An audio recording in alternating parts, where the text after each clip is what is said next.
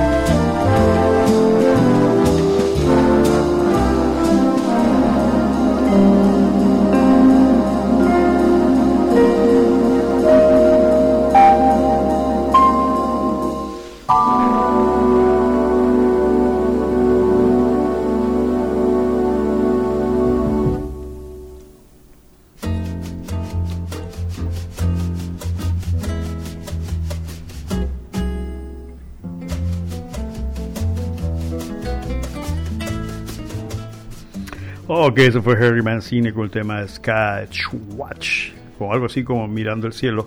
Ok, para aquellas personas que quieran participar aquí con nosotros hoy, eh, el teléfono es el 264-2470, 264-2470 para sus opiniones y comentarios aquí en Punto Omega. Si tenemos suerte, iba a estar con nosotros el diputado Juan, Juan Diego. Eh, con nosotros a, posiblemente a las 11 para que eh, participe con nosotros en algunas cosas que están pasando ahora mismo en la Asamblea. Ayer vi algunas eh, declaraciones del diputado, muy interesantes por cierto, y como todos ustedes saben, pues el diputado Juan Diego mantiene una posición independiente en la Asamblea y ha sido una voz solitaria contra un torrente de cosas irregulares que se han dado y que siempre se han dado en nuestras asambleas. Porque oh, quiero decir algo, no es esta la única asamblea que tiene cosas irregulares y espantosas. Históricamente han pasado horribles cosas a nivel nacional. Lo que pasa es que la historia muchas veces eh, no la no la, la conocemos y simplemente pasa esto. Ya saben, 264 24 70 para sus comentarios. También estamos en, en las redes en diferentes eh, los medios que siempre se usan, que ya saben que nos pueden localizar también en Twitter punto omega pty, en Instagram punto raya baja omega punto pty, en Facebook punto, punto omega pty y nuestro correo punto omega gmail.com. Repito aquellos que les gusta estar metidos en las redes. En Twitter punto mega, punto mega, no omega, sino punto mega pty, en Instagram, punto raya baja omega, punto pty, en Facebook, punto, punto omega pty, y nuestro correo, punto mega pty, gmail.com.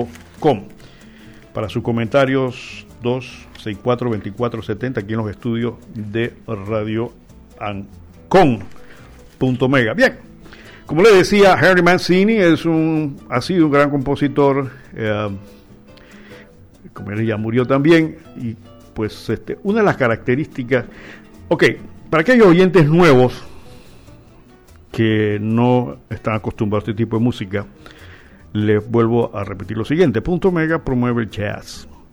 Porque el jazz, jazz es un, género musical que ha estado durante muchísimos años, se genera en los Estados Unidos, en la época de la esclavitud, y, tiene, y nace a raíz de ese sentimiento negro, del ritmo negro que también ha influido en diferentes ritmos eh, latinoamericanos.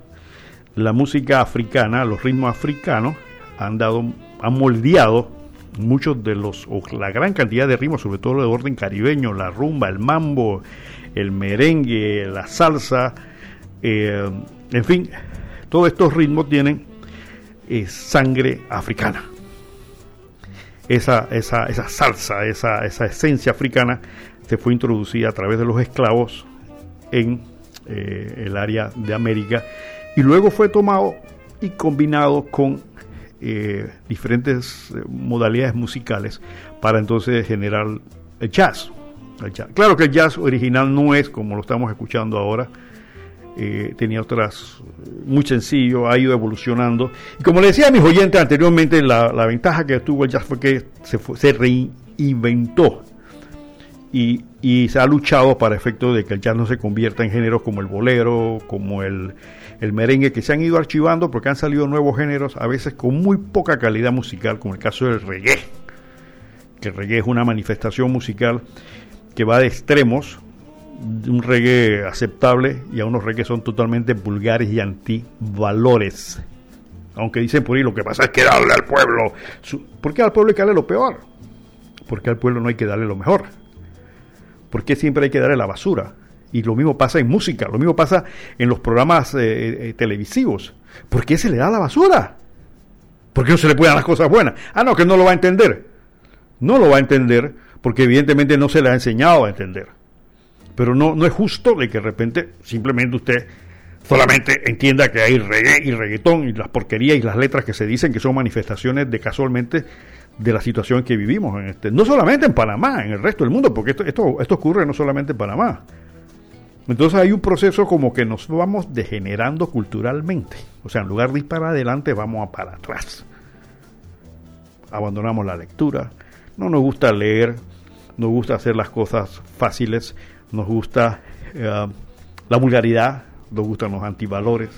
Nos gusta el juega vivo. Y eso conduce a algo que quiero analizar más adelante de lo que está pasando en Panamá, ahora sí en Panamá. Con todo esto que está pasando, y sobre las supuestas medidas que el gobierno va a tomar cuando esto termine.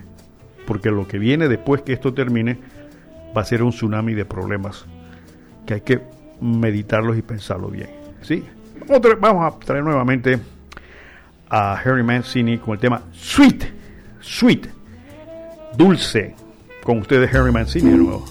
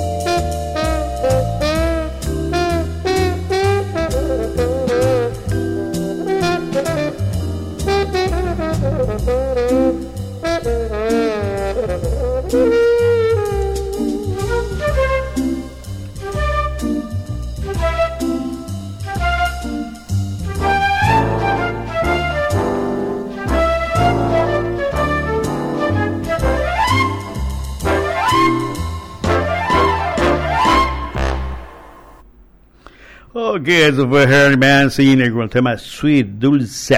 Ok, ya los oyentes viejos de Punto Mega mm, entienden un poquito más de esto. A través de años han estado escuchando música, escuchando jazz, hemos hablado mucho de esto, pero para los nuevos, ok, ¿qué pudieron ustedes escuchar en este tipo de interpretación? De repente dicen, ah, no, no hay poco gente tocando. No.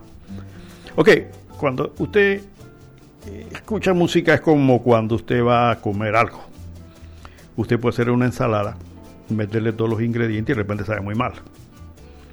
O hace una ensalada de muchos ingredientes y sabe muy bien. Eso es más o menos la idea de eh, la música en este sentido, ¿no? Donde se pueda meter muchos ingredientes y que el resultado sea muy entendible. En este caso, en el caso que estamos escuchando, yo no soy músico profesional, quiero estar bien claro. Esto es solamente pura afición.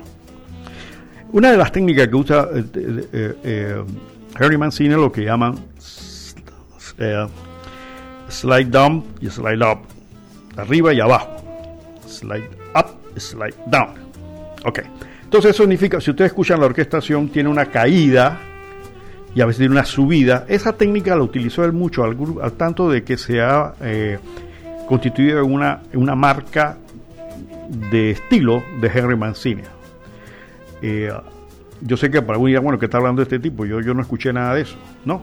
También la incorporación de coro, porque cuando usted hace una ensalada, usted le puede poner ingredientes nuevos para que sepa mejor, pues así mismo pasa con música, le ponen nuevos ingredientes, ¿no? Entonces eh, pasa lo mismo con, con eh, la música.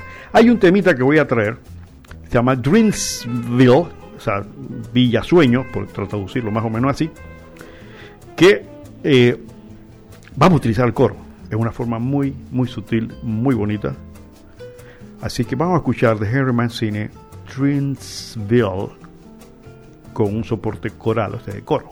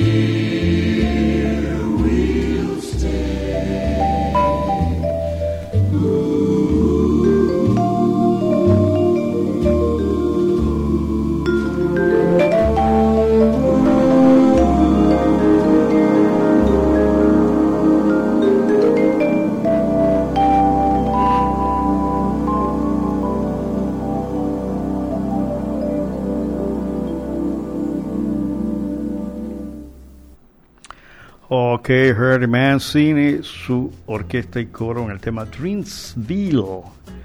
Bien, como le decía a mis queridos oyentes, pues Harry Mancini, un gran compositor. Pueden encontrar, aquellos que, quieran escuchar más Harry Mancini, ahí está en YouTube, pueden entrar y van a encontrar conciertos. Incluso hay una fundación eh, que promueve el estilo de las, canciones y además de Harry Mancini. Hay muchachos muy valiosos, músicos que se han organizado para esto.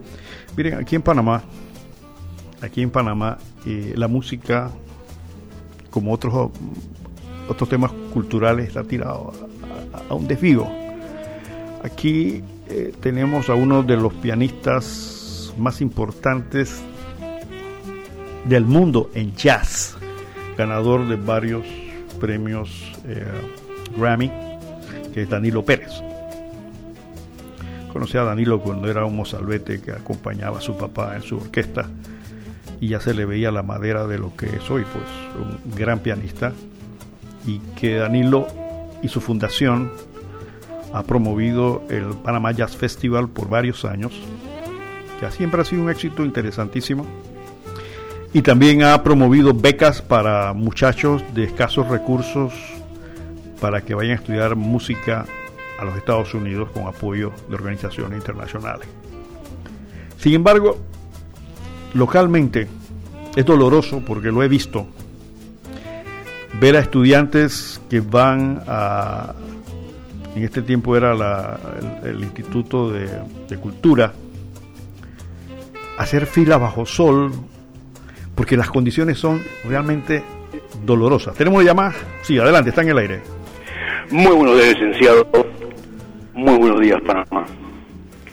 Denis Talavera. Licenciado, permítame los primeros comentarios de este programa para hacer el siguiente comentario. Cuando este gobierno comenzó, nos endeudó desde el principio. Ahora con esta pandemia, no solamente este gobierno, pero todos los gobiernos del mundo están endeudados y inundándose. Mi preocupación es la siguiente. Licenciado, hay muchos que no realizan y aceptan que estos subsidios y, y maneras de que el gobierno, el gobiernito, está tratando de ayudar. La gente se cree que es una tarjeta de crédito. Y como sabemos, al final del mes todas las tarjetas de créditos te mandan la cuenta y peor, y peor licenciado, el interés es dos, tres, cuatro veces más que de los regulares. Si entramos endeudados, no sé cómo vamos a salir de esta, porque me parece que el pueblo, como anteriormente dije, se cree que este es una tarjeta de crédito. Y el siguiente preocupación es que me pregunto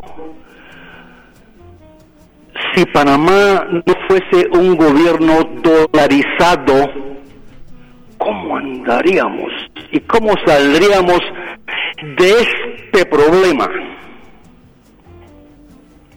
Tercero, licenciado, para recordarle a la audiencia que ah, colaborando en este programa estamos esperando a las 11 de la mañana al honorable diputado Juan Diego Vázquez, que nos da una entrevista.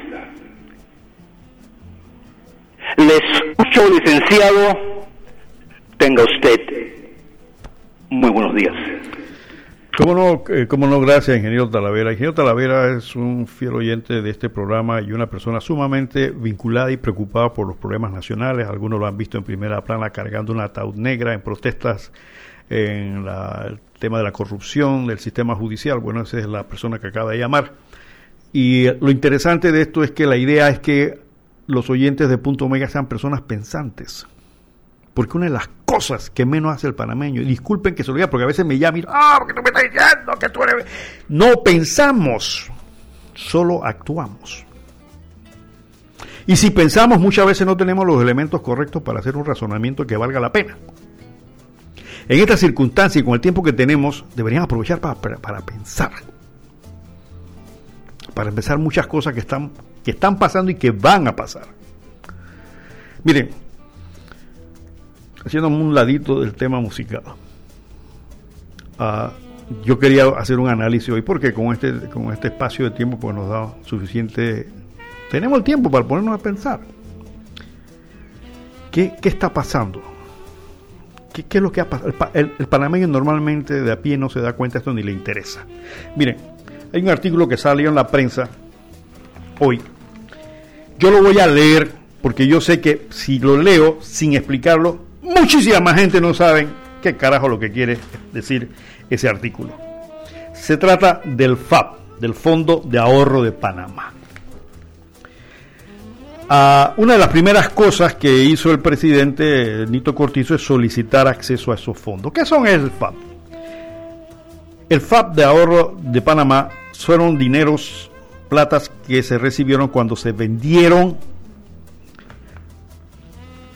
empresas de servicios públicos en la época del presidente Ernesto Pérez Valladares.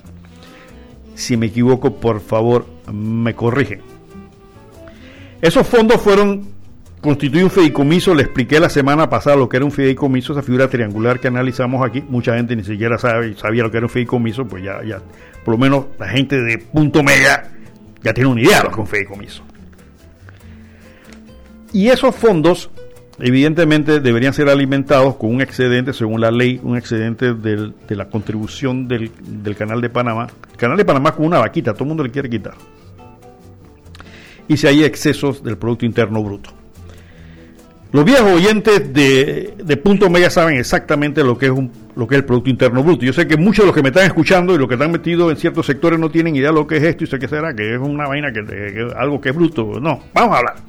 El Producto Interno Bruto, haciéndolo muy sencillo, hasta donde se pueda entender, es simplemente lo que genera todo el todo lo que genera el país en un año. Producto Interno Bruto. Porque también, también está el Producto Interno Neto, pero no vamos a hablar de eso, vamos a hablar del Producto Interno Bruto. Ejemplo, lo que usted produce en su casa en un año es el Producto Interno Bruto. Todo lo que usted genera es el Producto Interno Bruto. Para que sepa. Si usted en su casa tiene su salario y aparte de eso hace un trabajito por aparte, su esposa tiene otro negocito, todo lo que entra a su casa, es el Producto Interno Bruto, ¿ok? Entonces es una de las medidas que se utiliza en economía para analizar y poder calificar cómo funciona un país. Es lo mismo, es lo mismo que fuera su casa. Si su casa tiene un Producto Interno Bruto que está aumentando y dice, hombre, está creciendo el Producto Interno Bruto. Y les comentaba la vez pasada qué es la diferencia entre crecimiento y desarrollo. Una de las grandes cosas que ha tenido Panamá es que ha tenido un tremendo crecimiento. En los últimos 20, 15 años, un producto, un, producto interno bruto envidiable. ¿Por qué envidiable? Porque hemos tenido Producto Interno Bruto de hasta dos cifras, es decir, 10%, 11%, andamos por ahí en algunos casos cosa que es una cosa impresionante. O sea, cuando un país tiene un 10% de, Producto Interno Bruto, de crecimiento, es una cosa que, hay que esperarle el ojo. Entonces, ¿qué pasa? Cuando usted tiene un crecimiento, en este caso, Panamá o usted como, como persona, los bancos lo miran bien. Dicen, hombre, este tipo está produciendo. Mira, está creciendo. El año pasado produjo 20 mil dólares, por decir algo nada más. Este año va por 25 mil a él le podemos prestar plata. Entonces, vienen unas personas que se llaman calificadoras de riesgo, que en el caso de, su casa eh, sería la, la, APC, la cuestión que le miden el crédito aquí, y dicen, hombre, mira, este tipo, esta persona está bien, está creciendo, podemos calificarlo bien. Entonces califican bien, Panamá ha estado calificado de riesgo bien y se ha cuidado en ese sentido. Entonces, cuando usted se califica bien, la gente que quiere meter plata van a buscar los que están mejor calificados y le van a prestar. Entonces, en el caso de Panamá, cuando ha tenido muy buena calificación de riesgo, la gente le, le quiere prestar plata porque es un buen pagador. Y segundo, la gente que quiere invertir en el país dice, este país está bien, está creciendo, yo voy a meter platita ahí en algún negocio que valga la pena. Eso es la teoría correcta de esto. Lo malo es que cuando en un país como el nuestro hay un crecimiento bueno, pero hay una corrupción galopante, entonces viene el, otro problema, el desarrollo. ¿Y qué significa eso? Lo vuelvo a repetir como un ejemplo. Usted en su casa tiene un buen crecimiento. El año pasado cerró con 50 mil dólares de ingreso al año y este año va por ya a mitad de año por 55. Está, está creciendo. Y los banqueros dicen, hombre, este señor está, está próspero, está generando más plata. Pero usted coge esa plata y en lugar de meterla en la educación de sus hijos, renovar su casa, cambiar las cosas, se lo gasta en el casino. Se buscó tres, cuatro queridas o queridos. En fin, el dinero no llega a crear cosas necesarias e importantes está atrasado en las cuentas domésticas porque usa la plata por otras cosas. Entonces, hay crecimiento, pero no hay desarrollo. Entonces, en Panamá tenemos esta gran complicación. Siempre, eh, recuerden, en la época de Martínez decía, Panamá es el país más rico de, Latinoamérica, uno de los países más ricos del mundo, pero usted se sigue comiendo un cable como se lo estaba comiendo en la época de Martinelli, se lo sigue comiendo ahora y la peor. Y la pregunta, ¿pero por qué carajo es esto, hombre? Si nosotros somos un país rico, ¿por qué ahora no, no me llega? ¿Dónde está lo mío? Yo sigo viviendo en una casa de cinco madera, yo sigo eh, eh, tratando de conseguir un trabajo y no encuentro. ¿Qué pasó ahí? ¿Tengo una llamada? Sí, adelante, Daniel, buenos días. buenos días, licenciado. No, señor Morales acá. Mire, eh, a mi amigo Talavera, pero en estos momentos hay un motivo altamente eh, como le digo, hay un motivo para endeudar este país. Eh, y todos los gobiernos han, han endeudado este país hasta tal punto que el primer endeudamiento que tiene el gobierno, un nuevo gobierno cuando llega, es pedir prestado, porque los gobiernos anteriores prácticamente han dejado las arcas en cero. Prácticamente le han dejado las arcas en cero. Entonces, ¿cómo va a funcionar alguien que llega nuevo a un puesto que debe tener compromisos si no es precisamente buscar la forma de, empezar que su gobierno camine? Porque eso es lo que se está dando, ingeniero Talavera, que los gobiernos endeudan tanto a este país que cuando entra el nuevo, eh, tiene que buscar la forma porque prácticamente las arcas han quedado en rojo. Y eso se viene dando. Me gustaría escuchar al diputado Juan Carlos Vázquez ahora, eh, porque creo que es una de las voces eh, que, parlan, que, que realmente dice grandes verdades es el independiente. Igual que Zulay Rodríguez, yo escuchaba a Zulay Rodríguez en una de sus intervenciones ahora con este, este esta ley 287 que no sé si se aprobó o no se aprobó porque decretaron sesión permanente y, la, y no transmitieron más asamblea por en ese momento porque decretaron un receso y, y por más que he puesto la televisión no los he visto. Pero eh, su ley decía, qué fácil es en ese parlamento aprobar leyes para grandes empresas, para Naturgy, para eh, Odebrecht, qué facilito. Primer debate, segundo debate y tercer debate es como pegarle, como, como, pegarle, no sé, como respira un ñato, por ejemplo, algo así por el estilo. Pero qué difícil, decía Zulay, era parlamentar para los pobres, era eh, para aprobar leyes que beneficiaran a la gente de abajo, al populacho. Qué difícil, qué difícil y qué gran diferencia. Decía un diputado de Colón, del circuito 31, que gracias a Dios hasta el nombre de él se me olvidó y espero que su gente allá lo haya visto. De que, claro que las cosas, que él no estaba en desacuerdo con la ley, pero que había que discutirlo responsablemente y que había que tomarse el tiempo necesario para discutirlo. Ah, y volví a repetir, pero no es que yo esté en desacuerdo, ¿eh? Pero las cosas no se pueden hacer a la ligera porque como quieren algunos, porque esto hay que, que ser responsable. Una ley que se discutió en comisión, que los proponentes dijeron que, que la mayoría de los diputados habían dado su opinión y habían hecho eh, eh, reformas y habían hecho cualquier cuestión sobre esta ley, este diputado dice que, había que tomarse todo el tiempo del mundo, como si estuviéramos todo el tiempo del mundo en los momentos que estamos ahorita. Eh, gracias, licenciado. Eh, espero que siga bien y, Dios nos, Dios nos ayude en esta eh, que yo creo que estamos viviendo porque no se refleja eh, un túnel que prácticamente aún no vemos su final. Gracias, licenciado, lo escucho.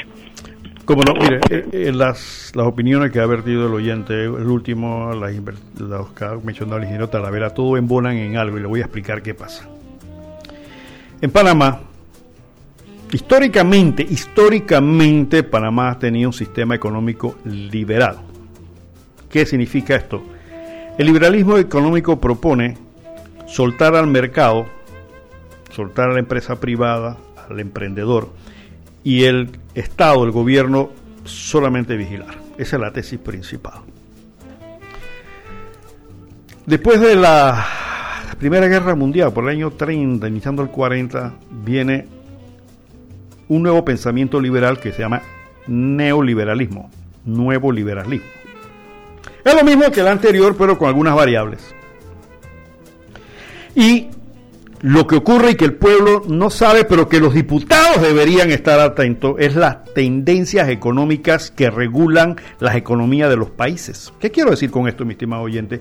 Que esto que usted ve, los impuestos, eh, las leyes que acaba de mencionar el, oyente, eh, la fuerza que tienen las empresas privadas en este país, no obedece a que es un milagro, que no, eso obedece que hay gente pensante que maneja el país y que determina las políticas económicas, es decir, cómo vamos a manejar la riqueza del país.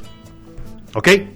Mientras usted está escuchando charanga y está escuchando, viendo novelas, y los diputados se gastan el tiempo en leyes para la semana del ñeque y de la cutarra, la gente pensante, preparada, genera pensamientos para qué? Para beneficio de ellos. ¿A través de qué? A través de las influencias económicas. Cuando en este país, después de la invasión, se vendieron las empresas públicas, con el cuento de que no había plata para que estas empresas pudiesen seguir, se estaba obedeciendo a un criterio de esos pensamientos económicos. Lo que pasa, mi estimado oyente, cosa que de repente los diputados deberían saber y el pueblo por lo menos entender, el ritmo que, que suena para que los países bailen viene normalmente de los Estados Unidos. Y no porque los Estados Unidos y una pistola te lo imponga, sino porque para bien o para mal, en los Estados Unidos están los mejores economistas del mundo, gente que se pone a pensar cómo manejar la riqueza. Que evidentemente, vamos a hacerlo bien claro, hay dos grandes sistemas el sistema socialista comunista que ya feneció y el sistema liberal que se mantiene. ¿Qué quiero decir con esto? En un sistema socialista el Estado interviene. El Estado es el dueño de las empresas, el Estado que pone los precios, el es, todo lo maneja el Estado. El Estado dice cómo va a caminar, cómo va a vivir, como pasaba en Rusia, como pasa en Cuba. Entonces lo que se genera una pobreza generalizada, donde hay unas cuantas clases que son las que tienen beneficio. En teoría, en los sistemas democráticos está el liberalismo que permite que usted haga su, su fabriquita de empanadas y dele para adelante. Esa es la filosofía del liberalismo, pero que el gobierno no se meta. Lo que sucede es que en los países no todo el mundo hace empanadas ni, ni vende pescado frito, sino que aquella gente pensante, organizada, que se han educado en estos temas y que tienen empresas inmensas, saben aprovechar las ventajas de esto llegan a países como el nuestro, que llaman tercermundista, porque somos tercer mundo. ¿Por qué el mundo? Pues carajo, porque no pensamos, porque no nos educamos, porque nos gustan otras cosas que no sea el intelecto ni ponernos a pensar, sino a reaccionar. Reaccionamos ante un jamón, pero no podemos pensar por qué ese jamón vino aquí. ¿Me entiendes? Entonces, ¿qué pasa? Esta gente se aprovecha. Y como tenemos una caterva de diputados que ahora vienen a reclamar lo que ellos aprobaron, porque ese sistema que ellos están reclamando hoy, que se rasca la vestidura en la Asamblea, ellos aprobaron todas esas leyes. Pero como son unos perfectos ignorantes en cuanto a meditar profundamente sobre las consecuencias económicas de lo que ellos hacen, Ahora para hacer política, para hacer imagen, salen diciendo que las compañías eléctricas ladronas. ¿Pero quién le firmó el contrato? ¿Quién le firmó el contrato? A ti te llamaron, tú que me estás escuchando en Boca del Toro, a ti te llamaron para decir, oye, ¿tú estás de acuerdo con este contrato que le hemos firmado a Unión Fenosa y a Energy, etcétera, etcétera? No. Ni a mí. Ni a Talavera. Ni a ninguno. ¿Por qué? Porque nosotros le pagamos y escogimos a unos sujetos que son los que tienen que tener esa preocupación. Para eso se les paga, no para ir a la, asamblea a, traer leyes estúpidas porque simplemente el coco no le da más. Porque estas cosas no las analizan. ¿Qué saben ellos lo que es neoliberalismo? ¿Qué saben ellos? Nada de esto, no les importa. Ellos aprueban las leyes porque da la gana porque de repente hubo una motivación muy especial por allí. Entonces nos han conducido a esto. Entonces, ¿qué pasa, mi estimado oyente? Los economistas van a... Y usted, si alguien se toma la molestia de revisar quiénes son los asesores de los presidentes de los Estados Unidos en el último año, son esta gente. Y ellos le, hablan, ellos le hablan a, los presidentes en el mire presidente, para que el país camine hay que hacer esto y esto, y a los pendejos de los más países que dependen de nosotros hay que aplicar esta regla. Y no las aplican. Entonces aquí, como buenos pendejos, entonces nosotros replicamos sin ponernos a pensar, oye, ven acá está bien, el libre mercado está bien, pero tú sabes qué. Y la pregunta que me hizo el oyente, ¿Qué va a pasar con los pobres? Porque el liberalismo dice cada uno defiéndase como puede, vamos a respetar las habilidades de cada uno. Pero en un país que no hay educación, donde yo quiero que me digan, me llame alguien que me diga, y ahora que va a llamar el diputado, cuántas veces en los próximos últimos 10 años la Asamblea ha presentado un proyecto de ley para reformar el sistema educativo. ¿Por qué cree usted que no ha pasado eso, mi estimado oyente? Porque prefieren que tú seas un perfecto ignorante que sigas viendo televisión y novelas estúpidas, perdiendo el tiempo, porque ellos mientras, no hay ni siquiera ellos, porque ellos son unos simples instrumentos de quienes manejan realmente el, el país. Dentro de esa filosofía económica. Y cuando hay situaciones como esta, entonces revienta la vaina. ¿Por qué? Porque el sistema no está diseñado para quiebras de este tipo. El sistema está diseñado para que todo el mundo camine y que haya unos pendejos que sigan trabajando y consumiendo, etcétera, etcétera. Ahora lo primero que hace es van a votar gente, lo que viene es una botadera de gente. Ni uno ni otro tiene la culpa. Ni los empresarios tienen la culpa, ni los trabajadores tienen la culpa. Y el gobierno no puede ahora intervenir porque no se puede echar la carga encima. Ahora el gobierno no puede decir, no, no, un momentito, yo soy el Estado. Y no, no, no puede, porque no tiene los recursos. Y lo que digo el oyente, que viene un gobierno y deja que quebrar al otro. Porque la corrupción nos está tragando. ¿Cuántos miles de millones se, han robado en los últimos, los últimos gobiernos? ¿Cuántos están presos? ¿Cuántos han recuperado? Mientras tengamos ese estigma de corruptos, los vivos se aprovechan. Entonces, el sistema económico que hemos tenido, neoliberal, ¿qué le dice? Hey, no te metas al gobierno no te metas y deja que las cosas se regulen por su cuenta, de que eh, los servicios públicos se manejen casi como una empresa privada, que las empresas poderosas manejen las cosas. Y como alguien dijo por ahí, em, usted sabe que usted que gana mil dólares paga proporcionalmente más impuestos que una empresa que tiene una que genera qué sé yo, 500 o 600 millones de dólares al año. Si usted paga más. ¿Por qué? Porque el principio es a las empresas hay que protegerlas para que den mano de obra. Es correcto, es verdad. No es mentira. Lo que no puedes dejar que el libre mercado se suelte, porque se convierte en una bestia que te traga. ¿Tenemos llamada?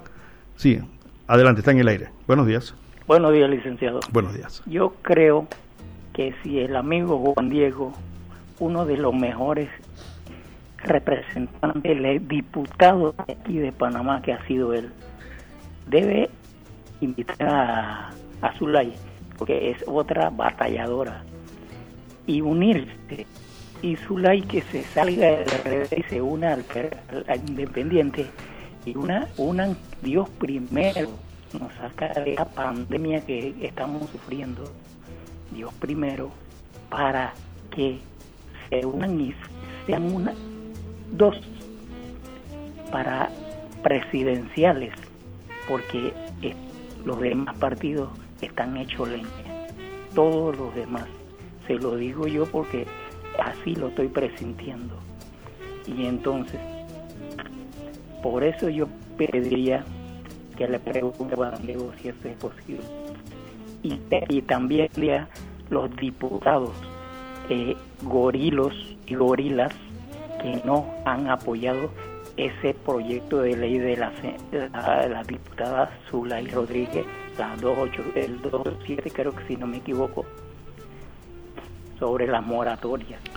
Que hay muchos diputados que no están de acuerdo, pero es para darle raya, saber, para darle raya y decirle nuevamente no a la reelección. Licenciado, le escucho. Como no, muchas gracias por su opinión. Mire, yo le voy a decir una cosa bien seria, yo sé que lo que voy a decir no le va a caer bien. Yo no veo presidenciable para este país que necesita un real estadista en estos momentos a la colega Zulay Rodríguez. Porque la señora Zulay Rodríguez estuvo en ese combo de diputados que aprobaron. A ellos le renovaron hace poco el contrato a, ¿cómo se llama? ¿Cómo se llama ahora? Synergy, la compañía eléctrica. Eso fue hace, creo que hace dos años, año y medio le renovaron el contrato. Ellos lo cuestionaron. Lo que pasa es que están haciendo imagen política ahora, hombre, dejemos de pendejadas. Ahora, es que el político sabe manejar las, las necesidades del pueblo.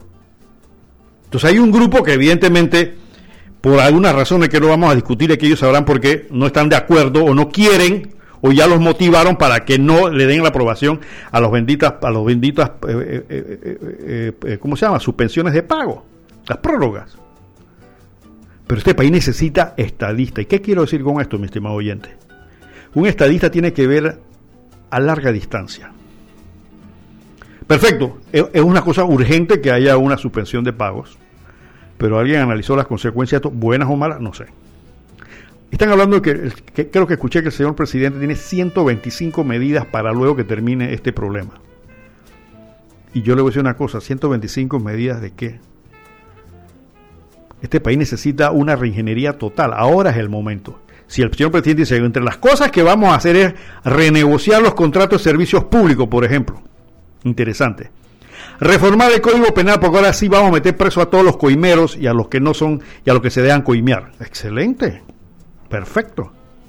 Vamos a implementar ahora que AMPIME, que es el que maneja las pequeñas empresas, tenga un plan diseñado para todas esas personas que van a ser votadas puedan realizar algún pequeño negocio para subsistir, por lo menos mientras la economía comienza a, balancearse, porque esto no se va a arreglar en seis meses, ni un mes, ni dos meses. Perfecto, perfecto. Yo escuché de, la gente del, del, sistema bancario que el gobierno iba a intervenir. El gobierno tiene que intervenir en un sistema bancario. El sistema, el gobierno tiene que regularlo, que son dos cosas diferentes. Aquí no queremos gobiernos que intervengan ni a la empresa privada, ni a los bancos, ni a nadie, porque no. Pero tienen que regularlo. ¿Por qué? Porque están manejando un bien común. Los dineros de los bancos no son de los dueños de los bancos, son de los depositantes. Y el gobierno tiene que regular que esas platas se manejen bien. No intervenir, tiene que regular. Así que no vengan a llorar que están interviniendo. No, están interviniendo, hay que regular y no lo han regulado como debe ser. Aquí hay gente, Aquí se gastan mil, creo el último, el último informe que hice creo que eran mil doscientos, mil trescientos millones en chingia todos los años en casino, lotería, casino, sobre todo casino, casinos y demás. Mil trescientos millones, una cosa así. Tú vas al casino, te gastas tu sueldo de jubilado y entonces, o te ganaste 500 horas en, los casinos y entonces, señor presidente, quítela a esos chingueros. Te ganaste mil dólares, entonces das 200 para para la gente que lo necesita. Nadie, nadie tiene que ir a chinguear, pero pongan los impuestos sobre los, los, chingueros. Lotería. Hombre, pongan los impuestos sobre aquella gente que gana más de 5 mil dólares, por decir algo, en la lotería. Estamos acostumbrados a eso. Lo que pasa es que también del otro lado dice, pero ¿para qué me vas a quitar plata para que se lo roben allá?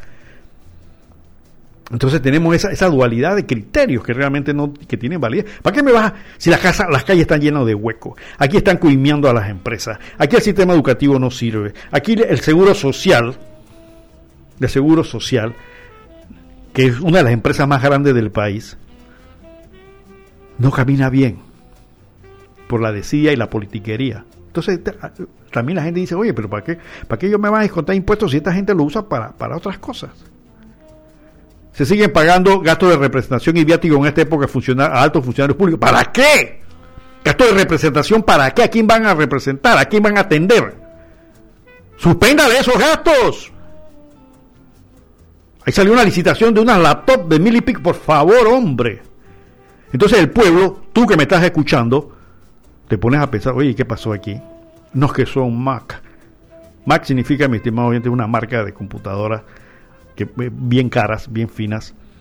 Pero para hacer trabajitos en la casa usted no necesita una Mac, hombre. Aparte que son un poquito limitadas en cuanto a, a versatilidad, porque están diseñadas para ciertas cosas específicas. Ah, pero tener una Mac a mil y pico de dólares, tú sabes, ¿no? Tengo una Mac, ¿para qué? Pero nos toman de tonto. Acuérdense que somos pendejistanos. Entonces, este sistema económico, yo creo que ahora es el momento que el presidente se siente y vamos a reestructurar un poquito esto y vamos a ajustar una serie de cosas que están mal. Durante años se le ha dado en la cabeza a la agricultura. ¿Por qué? Porque se cambiaron las importaciones. Es más fácil importar arroz. Yo tengo supermercados, cadena de supermercados, lo compro por cualquier lado lo meto al país, pagando casi nada de, impuestos, que comprarle a los, a los, a los campesinos nuestros. Yo, me imagino que ahora el señor presidente va a decir, vamos a regular la agricultura como debe ser. Vamos a soportar la agricultura, no con esos 20, 30 millones que dice que van a dar, sino una planificación completa y estratégica a largo y a mediano plazo de lo que va a ser la agricultura en este país. A capacitar a nuestros, a nuestros, a nuestros agricultores y ganaderos Vamos a, reestructurar todo el sistema de mercadeo de la carne en este país. Aquí se manda carne para afuera y aquí comprar una libra de carne 3 dólares, 2 dólares. Esto es un caso increíble. El pobre no puede comer carne en este país. ¿Por qué? Porque evidentemente hemos soltado, todos estos gobiernos sinvergüenzas, algunos, han soltado el libre mercado como una fiera que nos está tragando. No hay reglas. Suéltalo. Estoy viendo en alguna farmacia que dice 25% de descuento al día tales y tales. Yo me ok, está bien, las, las 20 están caídas, hay que hacer.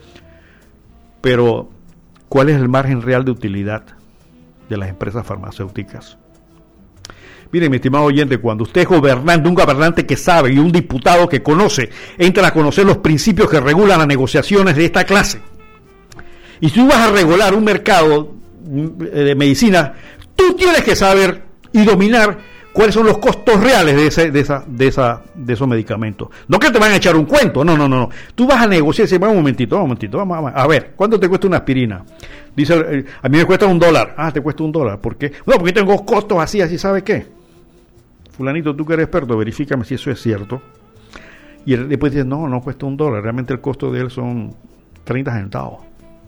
Ah, pero si tú eres un perfecto diputado, esto que tenemos, que no saben de nada, de nada ni les interesa nada, y aparte puede ser motiva, él te firma una ley donde dice, dale plomo, que la aspirina vale un dólar. Lo mismo pasa con los, con los sistemas eléctricos. Ese cuento de que, miren, esa empresa que cogió la, distribución eléctrica en Panamá y, y generaciones, no tenían plata cuando comenzaron. No tenían plata. Los pendejos fuimos los que le dimos la plata. Claro que debía ser así. Pero, pero, si tú tienes un negocio como la electricidad donde tienes que consumir o consumir, cambio y fuera, no te puedes ir para Marte, tienes que consumir esta electricidad, tú haces lo que se llama una presentación, un proyecto que evidentemente es sustentable y cualquier entidad te va a dar la plata, siempre y cuando demuestres seriedad y honestidad y que conoces el negocio. Así que no vean con ese cuento que vendimos porque lo que pasa es que eh, no había en esos momentos eh, los recursos para mantener. Sí es cierto que no los había, pero tampoco es, es cierto de que no se podían conseguir y realmente hacer empresas públicas eficientes. Lo que pasa es que mientras juega vivo y la corrupción esté permeando todo lo que hacemos, no va a caminar nada, hombre. No va a caminar nada. Entonces, un partido como el PRD, que su ideología política tiene unos principios muy simpáticos y muy, muy, muy valederos, actúa en contra de sus propios principios. Uno de los principios de la socialdemocracia dice no dejar en manos de los más poderosos el manejo de la economía en perjuicio de los pobres, algo así. Que eso lo repetió Marto Rijo cada rato. No dice que no le, no dice que no, que, va a atacar a las empresas, no dice que va, no, que haya empresas y que haya ricos, eso está bien, eso está bien. Lo que está malo es que los pobres sean más pobres cada vez más y los ricos sean más ricos. Entonces ahí es donde tiene que regular el Estado. Yo te dejo que tú ganes plata, papito, pero ¿sabes qué? Aquí hay un fulanito que come yuca y, arroz todos los días. Entonces, yo quiero que... No, yo no estoy diciendo que te voy a quitar 20 dólares y se lo voy a dar. Yo lo que quiero es que de lo que tú te estás ganando, hagamos una inversión para crear fuentes de trabajo y capacitar a, esa persona, ¿me entiendes? No te voy a quitar, decir, lo que están haciendo ahora, acostumbrándonos a depender. No, no, no, no, yo no te voy a quitar eso. Yo lo que voy a hacer es que por medio de impuestos yo voy a coger esto y voy a crear capacitación y empresas para que ese sujeto que está comiendo yuca y arroz todos los días, mañana por lo menos pueda llevar un pedazo de carne a su casa y tener una vivienda satisfactoria. Entonces todo el mundo vive tranquilo. Todo el mundo debe vivir tranquilo. Pero cuando el mercado se suelta, y yo he escuchado muchos economistas aquí que son evidentemente neoliberales a morirse y para ellos las reglas del juego ya están establecidas. Pero cuando esa masa de gente que solamente come yuca todos los sábados, todos los días, perdón, y ya se cansa, entonces vienen los problemas sociales, que no va a importar los millones que tengamos, porque se van a lanzar a la calle y va a haber graves problemas. ¿Tengo una llamada? Sí. Adelante, buenos días. Sí, licenciado, cortito, cortito. Dígame. Eh, porque usted eh, ha señalado la corrupción a nivel de este, de este país, que viene desde hace mucho rato, desde hace mucho tiempo. Yo creo que el presidente, y él ha dado muestras de eso, quiere hacer las cosas bien. Pero mire usted que en medio de esta pandemia ha tenido que destituir a funcionarios de algunos ministerios por andar jugando vivo. Eso es lo reprochable de nuestra sociedad. Eh, gracias, licenciado. Lo escucho nuevamente. Eh, gracias. Es que hay un egoísmo natural. Todos somos egoístas naturalmente. Hay unos estudios económicos que dicen incluso las empresas, lo que llaman ellos agentes económicos, son egoístas incluso contra la gente que no conocen. Hay un principio por ahí que han estudiado. Lo que pasa es que aquí hablar de esto eh, frente a unos diputados que no tienen la menor idea de cómo se maneja el mundo, evidentemente es como hablarle al perro mío. ¿no? Porque no tiene la menor idea. Entonces ellos no se dan cuenta que ellos son el músculo del país. Que ellos son los que debían depurar y analizar estas cosas. Ellos son los que debían entender las reglas del juego. Pero ellos no tienen idea de eso. ¿Y por qué? es que solamente se ve con el hecho de que salen con esas leyes de la semana del ñame y no sé qué. Ya se dan cuenta ustedes de que esa gente no tiene nada en la azotea. Cuando hay serios problemas que tienen que meterle el diente de verdad. Hombre, si tienen 22 mil dólares mensuales para pagar asesores, si, entre los entre los si entre las bancadas se unen y cogen 10 mil dólares cada uno pueden comprar al mejor asesor del mundo perdón eh, contratar al mejor asesor del mundo para que le oye no sé de petróleo está bien no sé de petróleo pero sabes que vamos a poner 10 mil le vamos a contratar a un experto en petróleo y lo vamos a sentar aquí durante seis meses. Oye analízame la situación en Panamá y dame soluciones para que esta situación este se arregle no sé de medicamentos, perfecto, no importa, vamos a poner 5 mil a cada uno y vamos a contratar a un experto en, en medicamentos que nos diga, analízame el mercado de medicamentos y dime la verdad de lo que está pasando, para que yo, para que yo como diputado pueda tomar decisiones. Pero no, no lo toman. ¿Cómo es posible que un medicamento en Ecuador vale 16 dólares y en Panamá vale 50 y pico de dólares? ¡El mismo! Mío laboratorio. Ah, no, pero entonces salen los expertos de, de, de, los que les conviene. Lo que pasa es que la OCDE tiene un sistema de medición, mientras que este, lo que se llama el principio, ya se me fue a la cabeza lo que es ahora mismo, del precio, eh, eh, del precio, ¿cómo le llaman ellos? El precio este, eh, análogo con el precio no sé qué cosa, y entonces, de acuerdo a esos principios y esas reglas, en Panamá tenemos que meterle la yuca a todos los que quieren comprar este medicamento porque no hay suficientes enfermos que se estén muriendo por esa enfermedad, y entonces nosotros no podemos perder. Y en Ecuador sí. Y en Colombia sí. Entonces, ¿qué pasa? Un diputado de esos que se están rascando la vestidura dice, pero un momentito, un momentito. Yo no sé qué me estás hablando del precio comparativo, ¿no sabes qué? Muchachos, vamos a poner aquí 5 mil billetes y vamos a contratar un supermaestro en medicamentos que me diga aquí exactamente qué cuento me están echando. No me vengan ahora mismo a decir que, que la OCDE y que lo sé que. No, no, no, espérate un momentito. Vamos con, Dame un chance, vamos a escuchar. Entonces, cuando ustedes gastan la plata de nosotros en lo que debe ser. Y el experto o los expertos dicen, acá, te, te, está echando un cuento, se puede hacer esto. Entonces usted como diputado, bien instruido, se puede meter, sale y no va. ¿Por qué? Porque ahora me enteré que me estás engañando. Eso se llama el principio de información. Es otro de los principios que usan los economistas ahora modernamente. Porque el que negocia tiene que saber o intentar saber la mayor cantidad de información del otro lado, porque te la pueden ocultar y sobre todo cuando hay personas que están negociando en nombre de un país que tiene la menor idea de lo que están haciendo, el otro lado que está mejor informado le va a meter el gol. Tan sencillo, eso es lo que ha pasado aquí. Ahí aprobaron una ley hace poco sobre el tema de, la, eh, de la comercialización de cigarrillos y tabaco y qué sé yo. Señores, se ve, se ve la, la inoperancia de esta asamblea, que el, que el tratado, la ley fue aprobada exactamente copiado con el tratado, incluyendo las cláusulas de, adhesión y las, las cláusulas de, de, de ah, cancelación. Tiene un nombre técnico, se me ahora mismo la cabeza, De denuncia. ¿Qué significa esto, mi estimado oyente? Cuando hay un tratado, un convenio internacional, se establece quién no lo pueden oponerse y demás. Lo copiaron igualito, ni siquiera lo adaptaron el diputado. Eh, eh, aló, muy buenos días. Hola, buenos días, ¿cómo están? ¿Qué tal, licenciado? ¿Cómo está? Ramón Mendoza le saludo aquí de este punto media. Gracias por aceptar nuestra invitación hoy. El pueblo panameño está muy ansioso de escucharlo, eh, sobre todos los problemas que se están dando. Hemos visto sus, sus entrevistas últimas en la televisión, hemos visto sus participaciones en la Asamblea y mucha gente en Panamá tiene una gran esperanza en sus actuaciones pero vemos que usted es una voz solitaria prácticamente contra un tsunami de, circunstancias que se están dando, mi estimado diputado. Yo siempre he sido un crítico de la actuación del, no suya, porque usted acaba de empezar y creo que ha estado bastante bien, sino en conceptualmente de cómo ha funcionado nuestro sistema legislativo a través de años, no de ahora. Claro. Donde evidentemente, en lugar de, de, de estar pensando en leyes en beneficio del país, han estado aprobando cualquier cantidad de cosas. Diputado, este, se estaba discutiendo el tema de, la, de las, las moras ¿Ese proyecto eh, ya fue aprobado o fue modificado? Explíquenos para que el Panamá entero lo escuche. Bueno, buenos días. Eh, en primer lugar, hay que recordar que son varios los proyectos que tenían algunas normativas atinentes a moratorias o suspensiones de pago o prohibición de corte. Había diferentes diferentes rutas para llegar a un camino en el que se generase la tranquilidad de los panameños o de la mayoría de los panameños que obviamente por los motivos de la crisis pueden tener problemas de liquidez y por ende problemas de pago.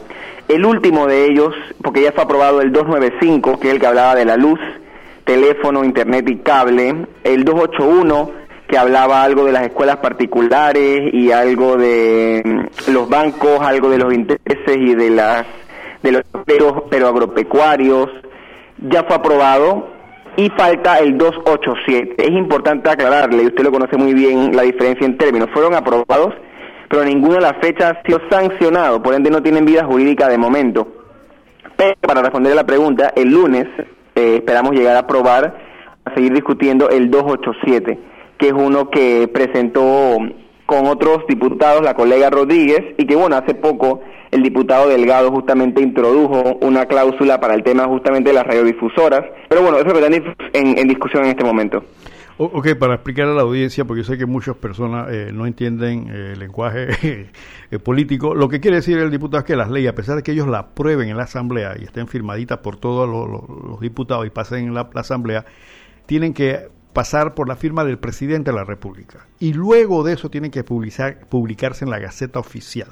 Mi interés, esos últimos dos pasos no se den, como dijo el, el, diputado, estas leyes simplemente quedan ahí, no, no, no tienen fuerza. Entonces, Correcto. entonces hay que ver ahora qué va a pasar si el, si el señor presidente la va a, firmar, la va a refrendar y luego rápidamente, bueno, la Gaceta es menos, eso rápidamente, pero este, ahora mismo tenemos ese impasse, o sea, no sabemos qué es lo que va a pasar. Ahora, una pregunta, eh, eh, licenciado. ¿Hubo alguna discusión, que es lo que yo estoy analizando ahora mismo, en el tema económico? ¿Se, hicieron algunos estudios en las comisiones correspondientes sobre los efectos reales que pudiese tener el planteamiento de estas fórmulas que la licenciada Rodríguez ha presentado? ¿Se hizo, hicieron estudios econométricos? ¿Hay modelos que se aplicaron, se asesoraron? No sé. Bueno, la verdad es que en, hay, hay algo que tengo que confesarle, que yo, a esa pregunta que ya me la han hecho en otros medios, yo tengo que responder con la honestidad que me gusta que me caracterice. Y, en primer lugar hay que entender que las leyes, una vez se proponen por un diputado, ese diputado pierde el control sobre ellas, porque al final todos los diputados tenemos derecho a hablar, todos tenemos derecho a un voto y todos tenemos derecho a introducir modificaciones.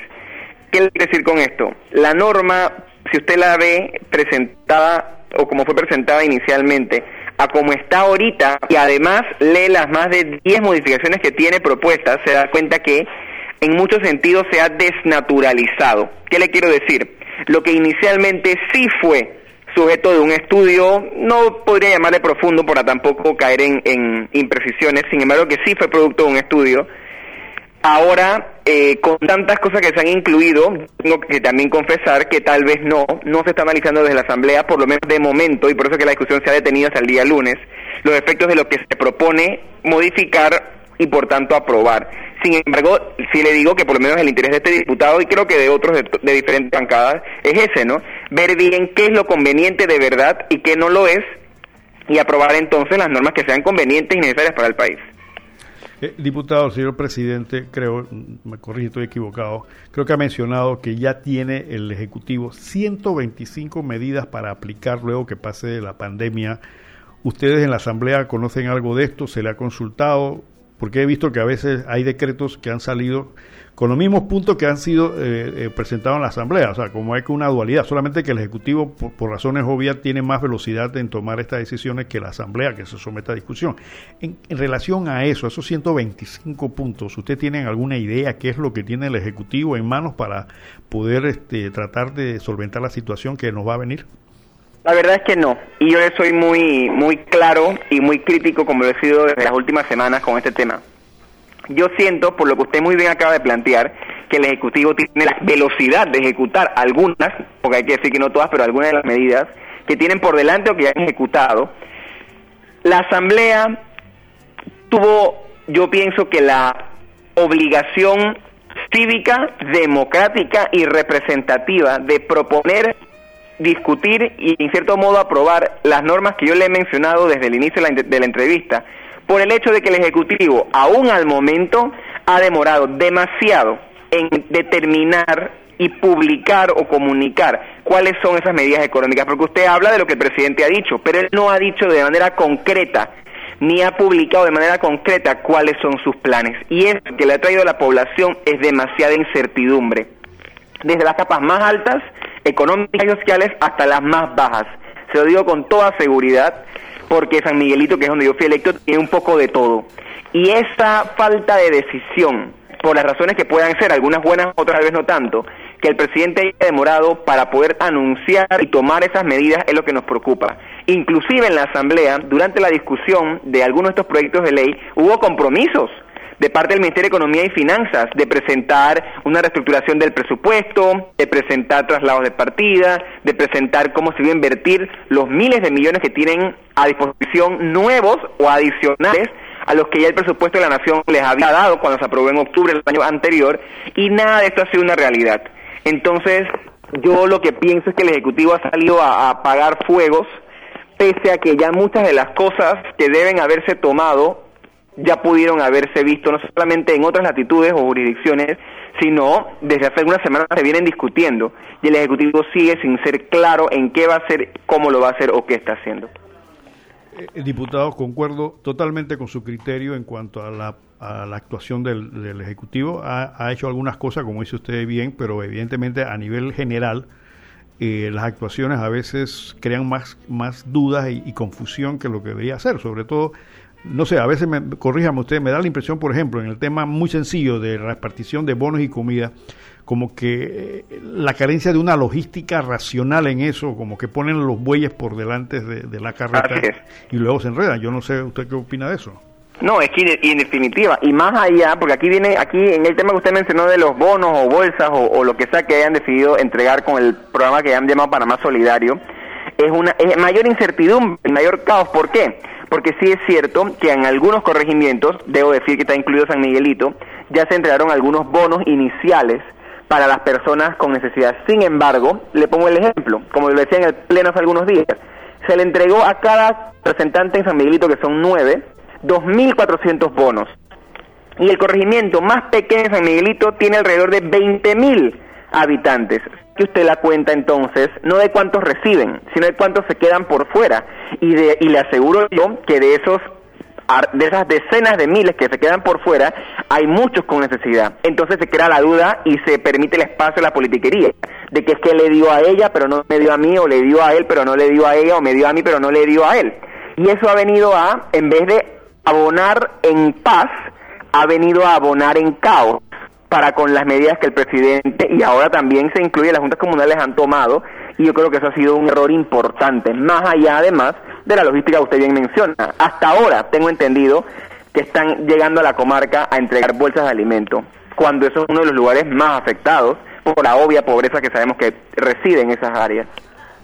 Eh, diputado, previendo lo que va a venir, porque evidentemente lo que va a venir uh, a ojo de buen cubero van a ser una, eh, despidos masivos, caídas de ya se está, eh, los economistas están pronosticando una, una contracción de la economía, o sea, eh, una situación realmente grave que hay que tomar medidas muy inteligentes, muy sensatas y muy serias.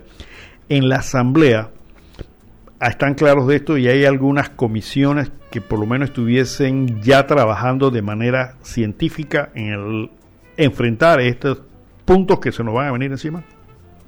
Mire, yo creo que ya la Comisión de Economía y Finanzas y algunos diputados estamos trabajando en algunas ideas particulares para poder ver el tema en efecto de la, de la recuperación, porque si no estamos listos para cuando se pueda dar la recuperación, los efectos van a ser, como usted bien señala, peores de los esperados o de los que pueden darse de los que ya estamos viviendo.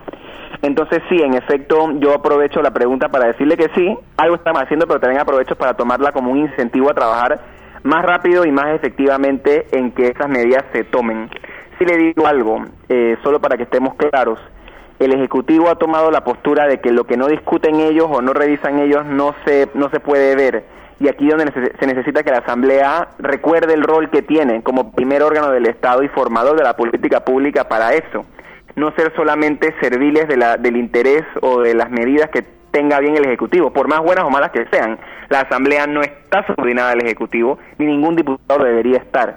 Y aquí entonces nos queda a nosotros, como representantes de la ciudadanía afectada por esto que está en todos los países, digo, en todas las esquinas del país, en todas las capas, tomar acción y no esperar a que el Ejecutivo decida o deje de decidir. Eh, señor diputado, muchas críticas vi en tema de las, el tema de la electricidad, por ejemplo, la producción de energía, vía la licenciada Rodríguez atacar fuertemente a estas empresas, pero comentaba yo hace un rato que casualmente, no estaba usted en la asamblea en esa época creo, este, ellos aprobaron estos contratos que ahora están vociferando que son injustos, incorrectos y demás. Entonces, usted que está ahora en la Asamblea, explíquenos cómo puede un, un diputado que aprueba una norma que evidentemente viene con una sazón de injusticia social, ahora este, eh, rasgarse las vestiduras alegando que son unos ladrones, que son etcétera, etcétera, si ellos la aprobaron, diputado, usted que está allá adentro, ¿cuál es el aspecto moral y ético de sus colegas en cuanto a este tipo de actuaciones? Eh, no, yo creo que usted, usted lo ha dicho muy bien y es tal cual. Siempre yo reclamo a los compañeros que muchas de las actuaciones pasadas de la Asamblea son las que ahora desembocan en esta injusticia, pero si usted también analiza bien quiénes somos los que hablamos, aunque Zulay tiene con este dos periodos, ella no estaba en alguna de esas discusiones. Sin embargo, los diputados como el diputado Robinson, como el diputado Ávila, como otros diputados de otros partidos que tienen un poco más de tiempo, son los más callados, porque saben que en efecto son culpables, y usted lo ha dicho muy bien. Y el primer reto de la Asamblea en ese sentido de de verdad reivindicar o hacer lo que dicen, porque es muy fácil decirlo, pero tal vez no hacerlo, sobre todo con esos poderes que son ciertos que son reales, que intentan torcer brazos o torcer voluntades se presentan. Nos va a tocar como asamblea ver el contrato de concesión con Panama Ports, que como yo creo que toda la asamblea han aceptado, es un contrato leonino en cuanto a que pone por debajo de lo que deberían los derechos de, la, de las mayorías de Colón y de todo el país y del, y del Estado mismo. Yo quiero ver ahora, creo que en el 2022, que, que hay que empezar a ver ese contrato, cuál va a ser la postura de los compañeros. Y ojalá esté de la mano con lo que han venido gritando por días. Porque es lo mismo que yo les digo siempre, mire, y por eso siempre hago la acotación. ellos piensan que están allí como para ver algunas cosas y otras no, pero estamos allí para hacer la ley. Y cuando ellos dicen que algo está mal, bueno, pero ahí vamos para arreglarlo. Pero es ahí donde esos gritos se vuelven murmullos y se vuelve un silencio, que a mi juicio es aún más desgarrador que los gritos. Así es, mi estimado este, diputado. Yo he visto, estaba comentando hace un rato que he visto eh, eh, leyes que contienen tratados internacionales que lo han copiado igualito igualito, incluyendo las cláusulas de, denuncia, eh, indicando dónde deben registrarse los, que lo que quieran adherirse, cosa que usted sabe perfectamente que en la ley se corta porque eso no, no va, en eso, eso es parte del convenio internacional, lo cual me indica a mí que lo copiaron a tambor batiente y ni siquiera lo leyeron y simplemente lo aprobaron y ya. Entonces, eh, eh, los, los, los votantes nos damos cuenta muchas veces como, por ejemplo, ese, ese tiempo precioso que tienen ustedes los diputados en su mano, porque ustedes son el músculo del país, diputados. Ustedes son el músculo del país, ustedes son los que este, llevan al país adelante. Independientemente de las acciones del Ejecutivo, son ustedes el músculo del país. Y en ese afán deberían tener leyes que realmente este país bendito que ha sido tan rico, que ha tenido tanta riqueza, pero tiene una pésima distribución de la misma, este, y, y ellos no se dan cuenta. Entonces la pregunta es la siguiente, mi estimado diputado. Eh, ahora que esta coyuntura permite y nos ha permitido revisar muchas cosas, estaría la Asamblea revisando y ajustando un poco el sistema de mercado que sea, a mi juicio se ha escapado de la mano y ha impuesto condiciones, como dice usted, ha torcido manos y demás, para por lo menos respirar y saber que no nos vaya a pasar nuevamente situaciones como esta. Ejemplo, ahora está el tema de la electricidad. Están llegando las facturas sin ningún descuento. Hace poco, eh, como abogado, me consultaron de un banco que, que, da servicios a gente muy popular, donde le dijeron, te vamos, te vamos a, a, el plazo, pero entonces le recargaron intereses e intereses de mora y demás en, la, en el plazo que le dieron. Y entonces eh, eh, tuve que intervenir para que eso... O sea, no, no se está jugando claro. Y ustedes en la Asamblea, que son el músculo del país, están visualizando eso para que esta coyuntura tan difícil nos sirva para tener un mejor Panamá ahora que esto comience a aclarar. Sí, mire, yo sí le puedo decir que lo que ha quedado en evidencia es que todas estas leyes, algunas que han venido a regular los mercados, como por ejemplo la ley bancaria, usted lo sabe, que tiene algunos más años que yo, la ley bancaria nunca ha pasado por Asamblea Nacional. Es algo que siempre se ha dado facultades al Ejecutivo para negociarla porque aparentemente es muy importante, muy delicada para que la Asamblea, que somos los encargados de ese tema, la veamos. Sin embargo, ya hay algunas iniciativas de algunos diputados que vienen a tocar ese tema porque aunque sí hay que decir que los bancos han tenido un buen manejo de lo que hace el sistema económico panameño, sí hay también algunas injusticias que han venido perpetrándose en el tiempo, pero que en situaciones como las actuales se ven más claro o se ven más acrecentadas frente a lo que la, la necesidad y la realidad del panameño enfrenta. Y pareciera que la ley a veces prefiere a los ricos y poderosos, que son los pocos, frente a las mayorías. Y eso sin, que, sin querer caer yo en demagogia o en populismo, pero yo sí creo que tenemos que poder tener política pública con justicia social, porque la propia constitución lo dice. Entonces, yo creo que sí, yo creo que el llamado que usted hace es evidente y, y vamos a poder juzgarlo tanto ustedes desde afuera como yo desde adentro, incluido yo, por supuesto, mis acciones con lo que vaya a venir después. Así que así son las cosas. Bueno, diputado, ese criterio no, no es alentador porque sí estamos claros de que hay que hacer algunas regulaciones en el mercado, porque lo han, a, nuestro juicio, a mi juicio, lo han soltado. O sea, lo, como bien nos dice usted, eh, es bien, el sistema bancario es un sistema importante, Panamá desde el 72 lo ha desarrollado, pero este, el, prácticamente se ha manejado por su cuenta y, las justificaciones y explicaciones son siempre basadas en la idea de un mercado libre y como bien dice usted, hay ciertos alcances que ya pecan en la injusticia, en el manejo. Así es. Eh, ahora mismo están los intereses casi que en cero, sin embargo ellos siguen cobrando 18% en tarjetas de crédito, por decir algo. Entonces la, la ganancia ahí es de mil por ciento. Claro que van a venir los de siempre de que el riesgo, que no sé qué, que yo está bien, está bien, pero habría que ajustar un poquito eso porque, como bien dice usted, el, el, panameño como está endeudado ahora mismo, sobre todo en tarjeta de crédito, son varios miles de millones de dólares que están en la calle en deuda, evidentemente, y ahí la asamblea, que es la que, el músculo, vamos a llamarle eh, un criterio mío, el músculo del país, debería orientar eso para que sea una política eh, más justa en ese sentido. No que vamos, y estoy de acuerdo con usted, mi estimado eh, diputado, no es que ni usted ni yo estamos en contra de los ricos ni de las empresas, pero hay un, hay un sentido de justicia social que tiene que realizarse, porque si no, a final de cuentas, lo que estamos es, a mi juicio, creando los elementos para una bomba de tiempo social que después no va a ser posible entender. Yo no sé si los diputados visualizan eso, usted que comenta con sus colegas allá adentro, si ellos están claros cómo está caminando el país. Mire, yo lo que le puedo decir es que hay algunos, porque tampoco puedo hablar por todos, que a veces solo ven lo que quieren ver y se les olvida la realidad. Yo, por ejemplo, que no solamente soy nuevo allí, sino que soy bastante nuevo en el mundo, quiero tratar de enmendar lo que creo que es un problema. Sin embargo, como tienes a muchos de los que estuvieron allí haciendo esas malas leyes o esas malas normativas, te das cuenta que al final no es un error humano, como todos podemos cometer, sino tal vez la intencionalidad que ahora busca es perpetuarse o mantenerse. Así que, como le reitero, yo creo que hay mucho trabajo por hacer y que son ustedes los medios, la ciudadanía, más que nosotros mismos, que créanme que yo hago mi parte y creo que es evidente y es claro, quienes tenemos que hacer ver a los compañeros que la labor o la tarea de legislar tiene que ser pensado en eso, ¿no? sobre todo en la ciudadanía, en las mayorías, y recordando siempre algo, yo lo digo, y por eso es que eh, reitero lo que decía, no es que yo esté en contra de los bancos, muy por el contrario, ni en contra de los ricos o perosos, muy por el contrario, yo creo que quien hace su riqueza de manera honrada y trabajada merece mérito, no, no, no, no es lo contrario. Sin embargo, también hay riquezas hechas a punta de corrupción, de triquiñuelas, de leyes fabricadas para intereses específicos y lo que le quiero decir es que mientras haya desigualdad tan grave como la hay en Panamá, no podemos seguir pensando que es un tema de demagogia y no uno de justicia social. Eh, diputado, eh, recalcando sobre el mismo tema, sus colegas, o sea, aquellos colegas que quieren ver lo que solamente les conviene, estarán claros en el tema ese de la injusticia social, porque muchos vienen de, circuitos realmente eh, de pobres, ¿no? Conocen la, lo que es la pobreza, sin embargo, como que al momento que son diputados se transforman, ¿no? Eh, un momento dado.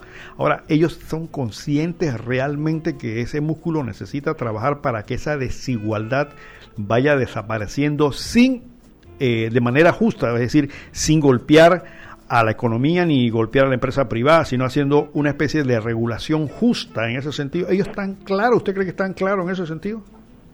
Bueno, mire, yo no puedo venir a mentirle, yo creo que muchos no, yo creo que muchos no, y es por y esa es la parte delicada, ¿no? Yo no quise entrar en esa discusión en este momento, pero legislar no es una tarea fácil, y es una tarea pasional, muy por el contrario, debe ser una tarea fría, una tarea bastante científica, por supuesto con pericia en cada uno de los diferentes temas, y yo no pretendo con esto decir que yo lo conozco todo, muy por el contrario, sin embargo, tenemos muchos colegas que frente a la obligación que tienen ahora y el reto, porque es un reto que todos tenemos, no han querido tal vez, o deciden no hacerlo durante las discusiones, nutrirse para poder tomar decisiones por lo menos basadas en algo, fundamentadas en algo.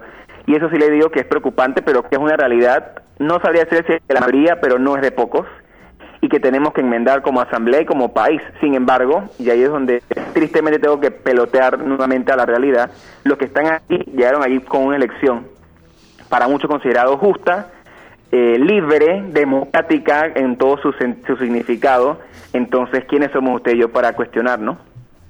Eh, sí, eh, evidentemente el pueblo tiene todo el derecho a equivocarse. la democracia, a mi juicio, es algunas veces se censura la democracia porque yo decía a mis estudiantes en la universidad que esa era como una cloaca donde entraban lo bueno, lo malo y lo feo, pero que había que entrar. No se le podía prohibir la entrada a la gente, entonces las consecuencias eh, eh, las conocemos, ¿no?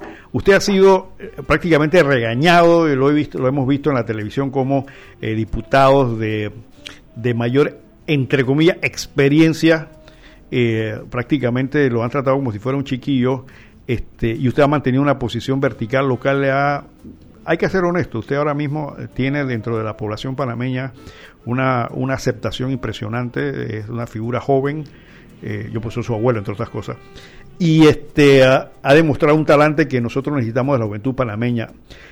Ha variado esa posición de esos expertos diputados que han estado ahí, eh, han validado sus propuesta o usted siente de que de repente todavía hay una eh, presión de sus colegas en cuanto a sus novedosas y morales propuestas? No, mire, yo lo que le puedo decir es que yo sabía a dónde estaba yendo y yo sabía que de, si el pueblo decidía, como decidió en algunos casos, mantener en el, en el, en el puesto a algunos que tienen allí 30 años y que lo dicen orgullosos, cuando para mí eso no sea ningún orgullo, sobre todo cuando uno regresa a los circuitos y ve la pobre situación en la que se vive. Sin embargo, yo sabía que me iba a tener que enfrentar, más allá de la corrupción que está presente en la Asamblea, más allá de la partidocracia rancia, ¿no? Porque los partidos no son malos, pero la partidocracia rancia, por supuesto que es negativa, cuando me iba a enfrentar a los intereses creados que también están en la Asamblea, intereses económicos, tal vez no directamente, pero están los emisarios ahí, para eso están allí.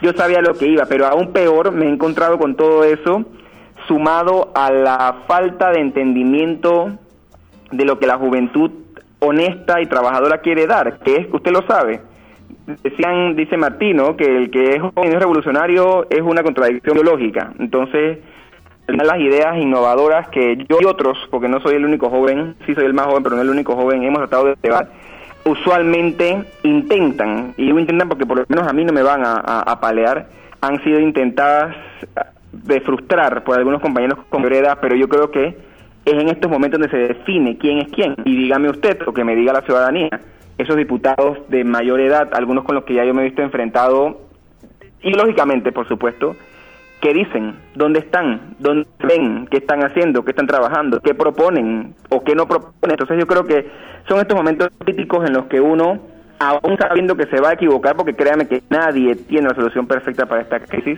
por lo menos se atreve a decir, se atreve a pensar, se atreve a, hacer lo que está ahí para hacer.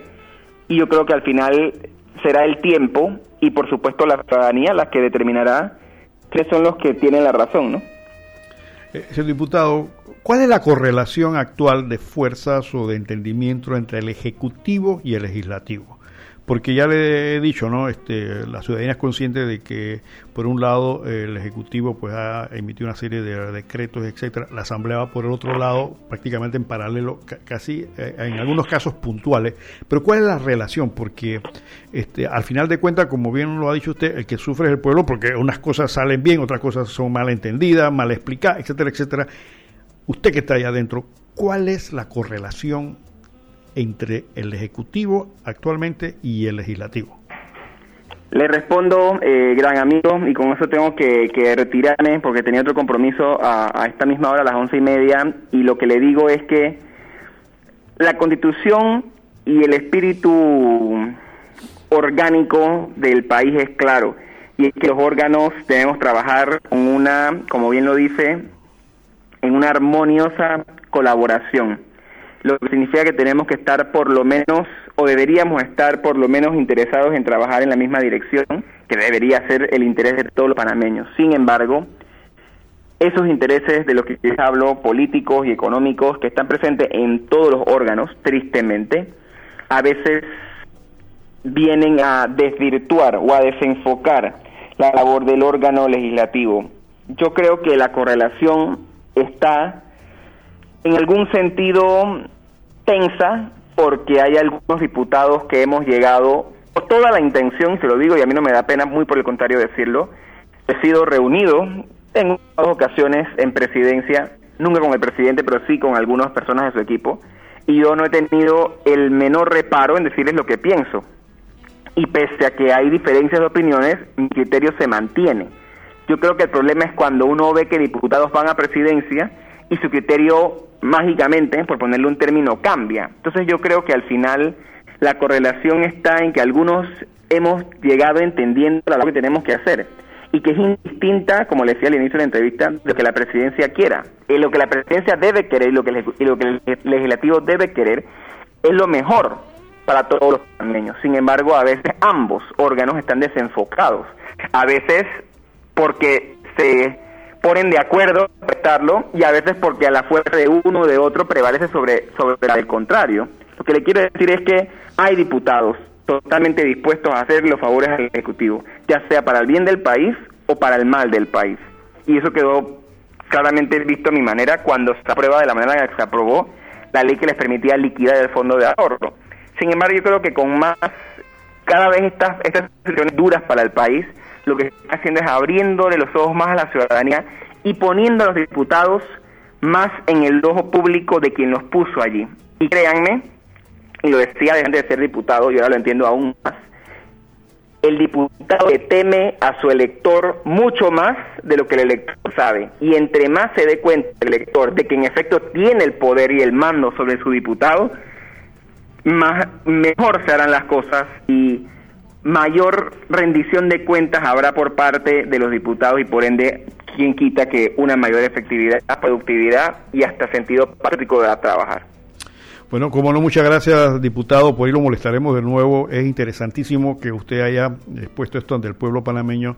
Todavía que muchísimas cosas que usted nos podía aclarar, pero sabes, tiene otro compromiso. Queremos agradecerle que ha estado con nosotros aquí en Punto Mega. Y a orden, sepa que, mucho, hasta luego. Sepa que los micrófonos Punto Mega están a su disposición en cualquier momento y cuando desea. Hasta pronto. Él fue el diputado, fue el diputado eh, eh, Juan Diego eh, Vázquez, quien no ha, Juan Diego Vázquez, quien no ha estado con nosotros casi media hora, un poquito más eh, explicándonos cosas que de interés, que es lo que está pasando. Lamentablemente el tiempo para él está limitado. Pero sí, se sí, sí tenemos que tomar unas conclusiones serias. Aquí yo creo que todo el mundo las conoce, aparte de eso, ¿no? Evidentemente, lo que acaba de decir al final, que hay muchos diputados que evidentemente están este, atentos a las disposiciones del Ejecutivo, es decir, de la presidencia, cuando en principio deben actuar de manera independiente. Esto no significa que hay que pelearse, lo que significa es, como bien lo acaba de decir el diputado, que en muchas cosas son situaciones donde el pueblo sale favorecido y en otras no. Entonces, lo que mencionó sobre el fondo de, ahorro, sobre el FAP, en la forma que lo concedieron, es que yo creo que, y es las cosas que uno se pone a analizar. La gente, cuando lo esto del FAP, la gente decía, no, no, porque el presidente le va a echar mano a 1.300 millones, y de repente alguien le dijo al presidente que podía hacer eso. La semana pasada analizamos aquí con un experto en finanzas de que no es así. Eso lo cual me indica a mí que la asamblea ni siquiera estaba, o aquellos que lo aprobaron estaban claros de que esas platas no estaban allí para que el señor presidente le metiera la mano o el ministro de Economía y Finanzas girara. No. Que analizamos ahí de que esas platas están invertidas y que posiblemente su, si se quieren recuperar ah, podría haber pérdidas y aparte de eso no es una cosa que se hace de un día para otro. Pero alguien, alguien no sé, alguien le dijo al señor presidente, no, de repente sí puedes meter y tenemos unas platas ahí. Como el presidente al principio habló que había 1.900 millones en fondos retenidos, creo que de las de las ah, de las provisiones que tienen que hacer los bancos, etcétera, etcétera. O sea, ah, hay cosas allí que me dan la impresión de que el señor presidente no está debidamente asesorado. Disculpe, señor presidente, pero me da esa impresión. Y yo me imagino cómo debe estar usted ahora mismo rodeado de gente que usted confía y que le han dicho que debe confiar porque son gente del partido, porque tiene un currículum de 200 páginas, etcétera, etcétera, que son expertos, hablándole a la vez, hablándole a la vez. En algunos casos usted tomará, porque evidentemente el señor presidente no es experto en todas las cosas que un país necesite, para eso uno tiene que asesorarse. Pero no, tiene que asesorarse gente realmente que tenga la capacidad de hacerlo y de manera honesta. No aduladores, que van a estar allí. ¿Qué son aduladores? Los aduladores son lo que nosotros llamamos vulgarmente chupamedia y lambones. El término es aduladores. Y decía Maquiavelo, escritor político, de que una de las peores cosas que puede haber es el adulador. ¿Por qué? Porque si el adulador lo que es busca es su beneficio, no, le gusta, no le interesa el beneficio de quien está adulando. Entonces, si un presidente dice por aquí es y sabemos que es mala decisión, el adulador le va a decir, excelente idea. Por ahí es. Usted ha tomado la mejor decisión del mundo y ¡pram! se estrelló. Entonces dice, pero un momentito, yo, yo no firmé el decreto, lo firmó, lo firmó el, el presidente. Entonces los aduladores comienzan a formar círculos alrededor de, las, de los gobernantes. Y hay gobernantes que les gusta que lo estén adulando. Hay gobernantes que se sienten bien porque le dicen, eso es lo máximo. Ah, usted ha hecho lo mejor del mundo. Escribe un discurso malísimo y que profundo el discurso, una cosa maravillosa, una cosa impresionante. A Aristóteles se le quedó corto. Ya. Entonces lo inducen a que a cometer errores. Yo no sé cuál es el talante del señor presidente en dos casos, pero un presidente en esta situación, cualquier presidente en estas circunstancias está sometido a un tremendo estrés un tremendo estrés porque tiene que tomar decisiones y ojalá pudiese tener la varita mágica a tomar las decisiones perfectas.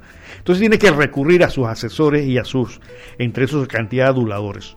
Y yo me imagino que cada uno le está dando 125 puntos. Cuando me hablaron de 125 puntos yo me, di, me puse a pensar, esto no puede ser. A menos que sea una reingeniería total del país. Y como le decía al, diputado Vázquez, a menos que diga el, señor presidente, mira, ahora es el momento, esta coyuntura, vamos a reestructurar el sistema económico. Hemos estado sometidos a un problema de, de neoliberalismo, de libre mercado. No es que estamos en contra de los ricos ni las empresas, sí, pero hay que regularlos para el efecto de que no haya injusticia social, hombre. Y lo doloroso de esto, y se lo decía a algunos colegas que mantenemos comunicación indirecta, que son parte del partido del PRD, de que su filosofía política tiene puntos muy bonitos en ese sentido.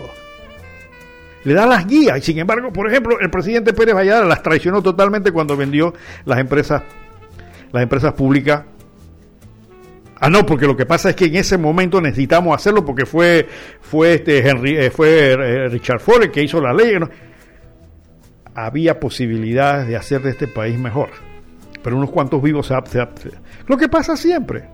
Tú que estás friendo pescado, tú que estás cortando cabello, tú que estás viendo qué puedes hacer para vivir, no, no, estás en capacidad de ponerte a analizar realmente cómo es el negocio eléctrico y quiénes son los que salen eh, eh, eh, bien parados en esto. Eso tienen que analizar los diputados. Por eso tú les pagas. Pero es que una cantidad de bellacos que se hicieron multimillonarios con este negocio. Que no vengan a decir ahora que no, hombre en el tema de, la, de las, frecuencias de televisión y demás. ¿Cómo se hizo eso? Bueno, es que el que me dio el precio da, sí, pero un, un gobierno que piensa en justicia se dice, pero tú quieres celulares, sí, sí, vamos a tener las líneas celulares, vamos a poner perfecto, excelente. Tú das el mejor precio, excelente. Pero, ¿tú sabes qué? Tú me tienes que garantizar en los lugares más remotos de este país la telefonía. No, porque los costos, entonces olvídate del tango, pues. Voy a buscar a alguien que sí lo quiera hacer. Esa es justicia social aplicada y regulada con un negocio. ¿Por qué? Porque las telefonías, las telefónicas van a utilizar y van a querer el paquete más jugoso, donde se puede hacer mejor la inversión, donde se pueda cobrar mejor. ¿Qué es eso? Los centros urbanos. Pero poner una, un celular allá en Churuquita adentro, donde hay cinco, cinco abonados, no es negocio. Pero yo como gobierno no me interesa eso. Yo quiero que los de Churuquita adentro también tengan celular y tengan comunicación. Tú quieres el pastel, sí, pero tienes que un pedacito, tienes que hacerlo allá. No te quedes con el pastel aquí nada más. Y que me digas que dentro de 20 años, cuando ustedes sacaron su inversión, le van a poner, eh, van, a poner una antena allá para que haya la comunicación. Eso es justicia social. Tú vas a ganar plata, pero no me vas a dejar a mi gente abandonado. Ah, que queremos libre mercado para traer importación, porque los diputados, que ahora se están arrancando la vestidura, aprobaron todos estos tratados, le explico un momentito, mi estimado oyente. A través, por, por, cuestión de la globalización y de algunas teorías de estos economistas que a nosotros nos mandan, dijeron que había que, ampliar los mercados y eliminar las fronteras. No había que proteger a, las, a los locales. El se llama proteccionismo hasta hace unos 40 años había proteccionismo. Acuérdense que había empresas que hacían zapatos, había empresas que hacían eh, whisky, bebida, no sé qué, qué tal y cual. Eh, había un poco de pequeñas empresas que hacían y surtían a Panamá de algunas cosas. Pero se les protegía. ¿Qué quiere decir protección? Que si querían traer, por ejemplo, eh, ¿qué se hacía en aquella época? sandalias, lo que sea, se le ponía un impuesto muy alto para que la gente preferiría comprar la más barata, es decir, la que se hacían aquí. Eso se llamaba proteccionismo. Entonces, los genios de la economía de aquella época decían, bueno, hay que proteger la industria nacional para que la riqueza sea interna. Pero llegaron otros genios y dijeron, no, no, no, no, vamos a terminar esa vaina. Vamos a eliminar esa frontera, vamos a que todo el mundo juegue a la misma vez. Entonces yo recuerdo que una vez estaba en una negociación de un convenio internacional, cuando se, cuando se negocia estos tratados, amigos, es decir, entre un país y otro, está la gente que está negociando y al lado normalmente hay un, lo que llaman el cuartito de al lado. La gente que conoce esto sabe a qué me refiero. El cuartito de al lado donde los asesores se reúnen y discuten, qué sé y de ahí sale una idea y dice, oye, creo que aquí debe ser rojo en lugar de blanco. Entonces yo estaba en el cuartito de al lado, yo no me acuerdo ni por qué yo no sé a quién representaba en ese momento, pero entonces estaba casualmente comenzando el tema de la globalización. Es decir, abrir las fronteras para que entraran los productos extranjeros a competir con los nuestros sin restricción. Ahora, no es que no hay restricción, sino que se le pone restricción, pero se van degradando, es decir, con el tiempo se van bajando los impuestos hasta llegar a cero, a llegar a un momento en que ya entran totalmente sin pagar impuestos. Ustedes han entrado a los supermercados y han visto productos de afuera, carne de afuera, y van a ver que periódicamente los precios van bajando, al grado que van a tener precios más baratos que los locales. Usted ve una leche condensada que viene de Perú, por ejemplo, el mismo tamaño vale 60 centavos y la local vale un dólar 80. Entonces eso es producto de esto. ¿Y qué negocia esto la asamblea? Eso no negocia ni usted, ni yo, ni los lecheros. Usted está viendo que ya aparece carne en algunos supermercados, carne de afuera, con unos precios que se van acercando a los precios locales. Véalo, hagan la prueba. ¿Quién aprobó eso? Los diputados, eso no lo aprobamos nosotros. ¿Por qué? Por razón de estas, estos mandamientos económicos, estas grandes teorías. Entonces se comienza a liberar esto y en este cuartito de al lado me dice uno de los que estaban, que era un, que era un funcionario del Ministerio de Comercio, no, lo que pasa es que ahora el pueblo va a tener derecho a comprar cosas de mejor calidad. Eso es lo, lo primero que te venden. O sea, que lo que va a gobernar es la calidad. Evidentemente que un producto gringo de repente es mejor calidad que un producto panameño. Eso no lo vamos a discutir. No vamos a entrar a razones, pero puede ser. Entonces lo que quieren es que el producto gringo de este igualito, de esa calidad, llegue un momento que valga igual que el panameño. Entonces usted va a decir, yo me voy por el gringo porque es mejor calidad. Yo tengo que pagar un dólar por esto, pero pago un dólar por otro y tengo mejor calidad del gringo. Entonces usted va a coger el gringo. Y esa plata se va por Estados Unidos, esa plata no se queda aquí. Y este, este, este joven funcionario, estábamos discutiendo esto y le digo, pero es que, entonces dice, lo que pasa es que la, lo que va a dominar es la eficiencia. ¿Qué significa eficiencia, mi estimado oyente? Eficiencia significa que usted puede producir más con menos costos. Esa es eficiencia. Usted puede producir 20 zapatos a menos costo que si produce 20 zapatos más costo. Entonces es eficiente. Eh, esto es un poco más complicado, pero vamos a verlo en estos términos. Entonces decía él, no, lo que pasa es que la eficiencia es lo que va a hacer. Entonces eso nos va a obligar a nosotros a ser más eficientes. Y eso lo van a ver en todos los libros que dice eso, ¿no? La eficiencia es lo que va a provocar que la competencia entre diferentes países camino.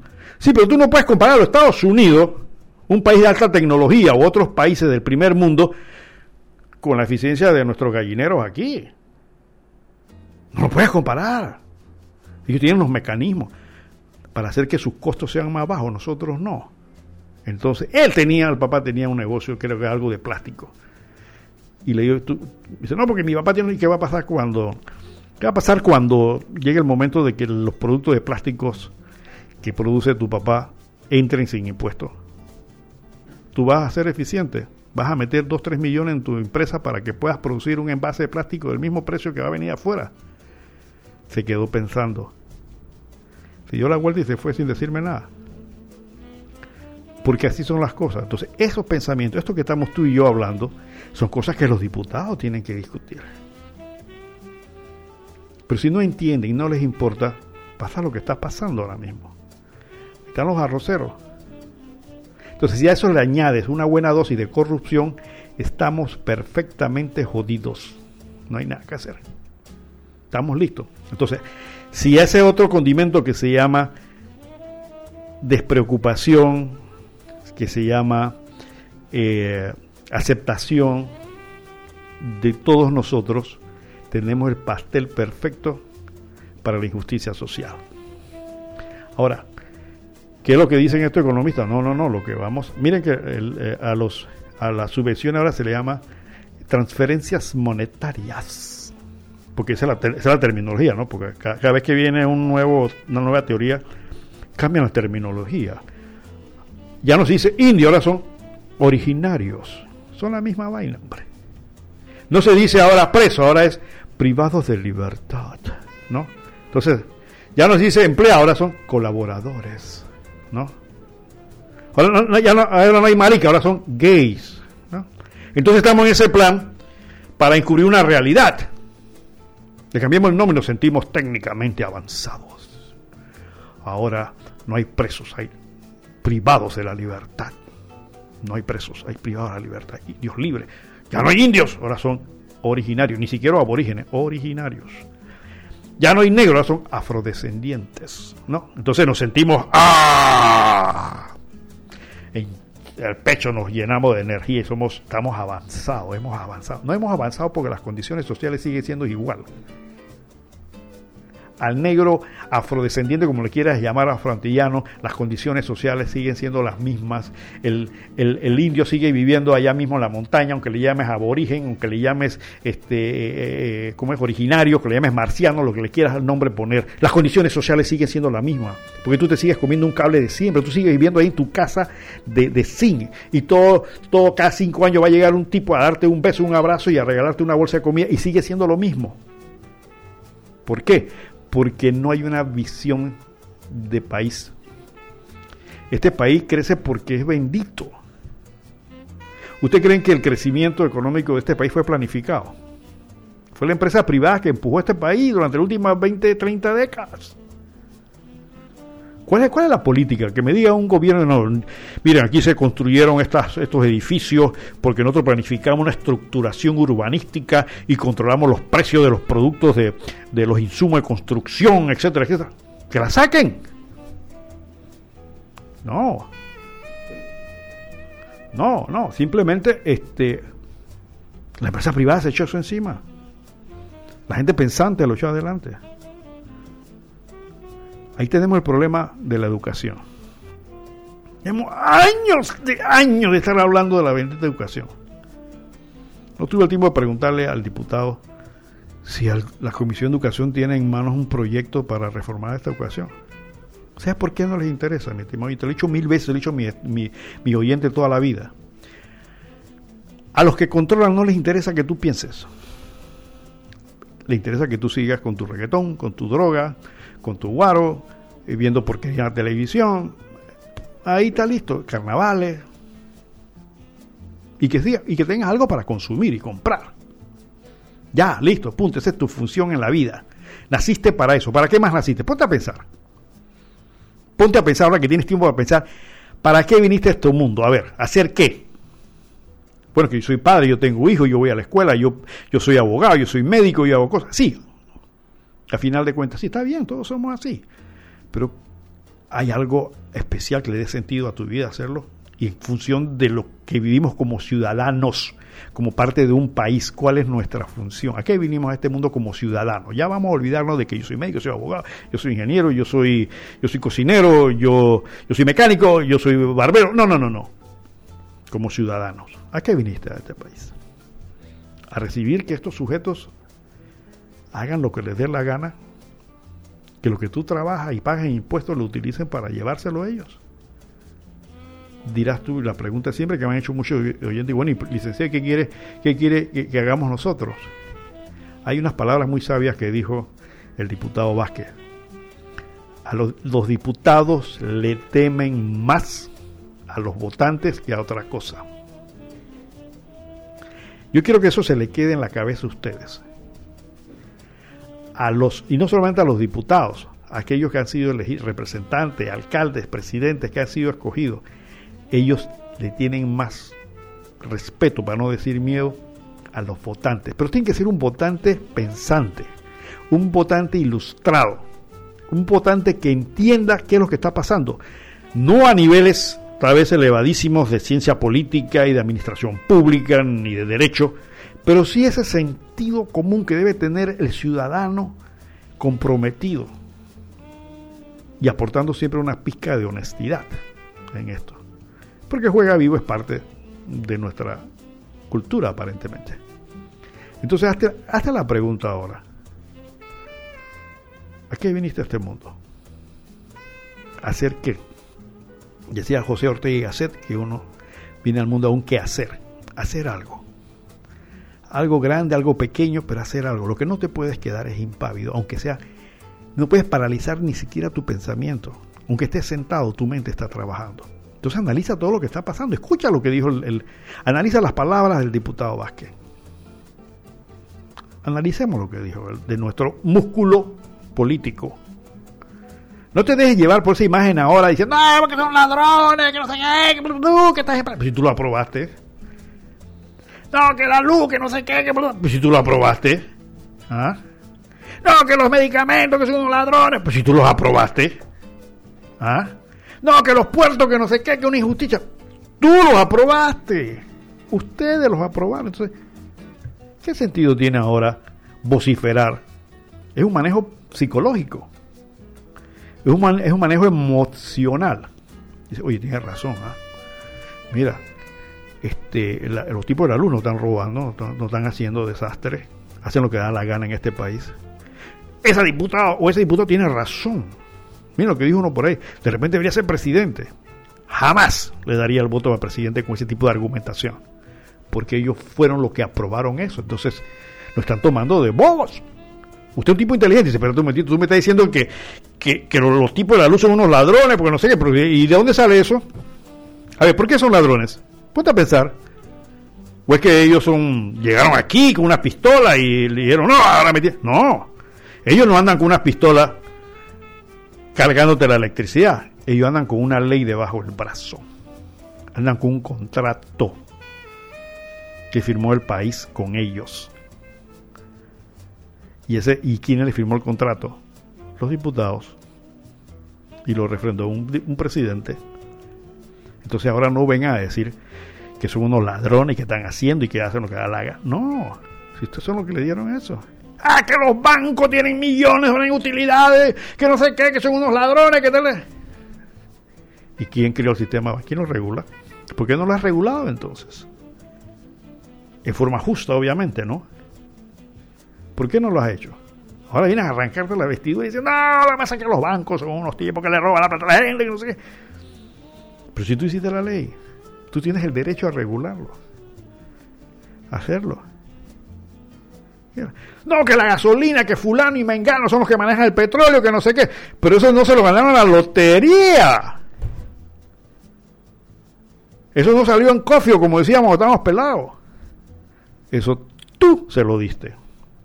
Tú que ahora estás criticando que no sé qué, que el petróleo, que la... Pero si tú se lo diste, tú fuiste que firmaste eso. Tú empeñaste al país. Entonces, ¿de qué estamos hablando? Entonces tú como ciudadano y como decía el diputado Vázquez, tienes que sentarte a pensar estas cosas. No te dejes llevar por emociones, por cosas teatrales. Sé un poquito razonable y pensante. Y tienes que darte, tienes que darte cuenta de que las leyes en este país no nacen porque sí. Como dijo el diputado Vázquez, que, muchos diputados van a la, a, a, la, a la presidencia y que lo invitaron también. Él, no lo acaba de decir, lo invitaron. ¿Para qué? Y como dijo él, yo no me reuní con el presidente. Mandaron intermediarios. Claro, debe haber una labor conjunta entre el Ejecutivo y el Legislativo, no es decir que se tienen que estar peleando.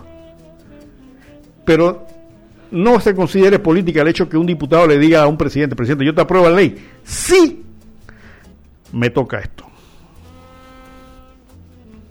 Yo quiero, yo te apruebo la ley, pero me tienes que dar 30 posiciones en el ministerio tal. Yo quiero, porque mi gente, las bases, me apoyaron. Eso no funciona así. Perdón, no debe funcionar así. Porque eso no es lo que le conviene a ti, a nadie, al pueblo. Es que yo, que este tipo lo que hizo fue que se, ¿cómo que dicen por ahí? Se rajó las suelas caminando. Se llenó de lodo para promover la candidatura y pero eso no significa necesariamente que esa persona que, que estuvo detrás del candidato ensuciándose o asoleándose sea la persona capacitada para desempeñar un puesto que requiere habilidades y capacidades y honestidad. Eso no significa eso. Entonces estamos en un proceso de degeneración en el manejo de la política y del Estado. Y eso no, no, y no es una cuestión de este gobierno ni del pasado. Eso ha pasado históricamente en este país siempre, en mayor o menor escala. Aquí no es ahora que le voy a decir, no, que el gobierno de Nito es incapaz, que el gobierno de, de, de, Martinelli fueron unos ladrones, que no, eso ha pasado siempre, ya le digo, en menor o mayor escala. Lo que pasa es que tú la historia no la conoces. Miren, una de las cosas que sería interesante saber, que pasa en los Estados Unidos, yo no sé por qué no lo hacen aquí, que salga a la luz pública por qué votan los diputados. Es una de las cosas que debíamos pedir ahora que hay una reforma constitucional, ahora que, Juan Diego está queriendo reformar el reglamento. Que toda la semana salga un informe. El, proyecto de ley número tal fue votado a favor por Fugano, Megano y Sutano. fue aprobado por porque fulano y mano y su tal no quisieron, no lo apoyaron. Para que tú puedas evaluar. Porque nosotros, como votantes, ¿cómo podemos evaluar el comportamiento de un diputado si no sabemos exactamente qué que lo aprueba y qué que no aprueba?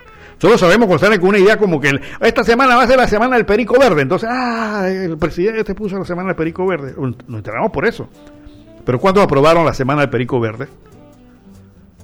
Hay que saber cuántos diputados aprobaron una ley tan, una, una ley bastante estúpida que ha habido en la Asamblea. ¿Cuántos diputados aprobaron eso? Para el día que tú vas a votar, tú dices, ven acá, tú aprobaste una ley que a mí, a mí me perjudicó o que perjudicó al país. No te voy a dar voto. Eso lo mantienen oculto. ¿Usted ha visto en la televisión cómo aprueban las leyes? A golpe de, a golpe de mesa. Y no se sabe quién votó por qué, al final de cuentas.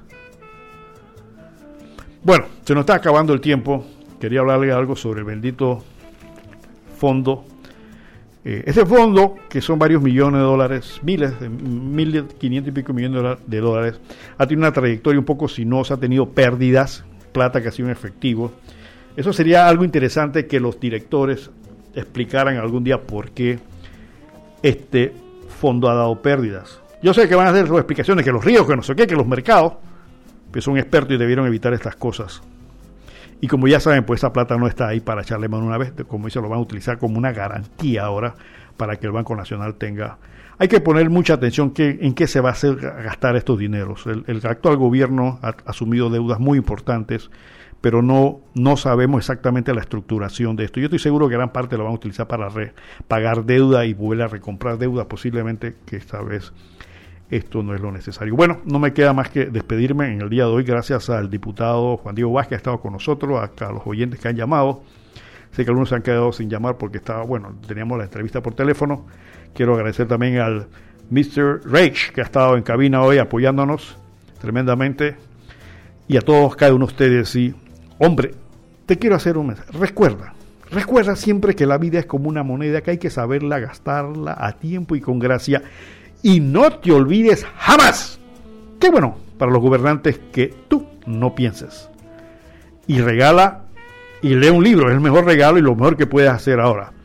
Y si el gran arquitecto del universo lo permite, estaré con ustedes el próximo sábado, ya sea directamente o a través de distancia.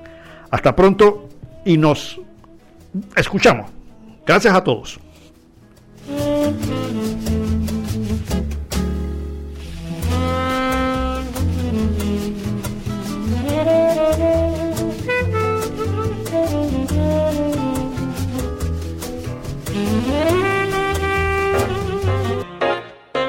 Bienvenidos a Punto Omega, un programa diferente para la gente buena y pensante, aportando un poquito de cultura y conocimiento para que tomemos decisiones que nos mejoren como persona y comunidad. Punto Omega, la ventanita del jazz y la cultura. Ahora, Panamá tiene algo diferente. Punto Omega, todos los sábados de 10 a 12 mediodía en esta emisora. Producido y dirigido por Ramón Mendoza.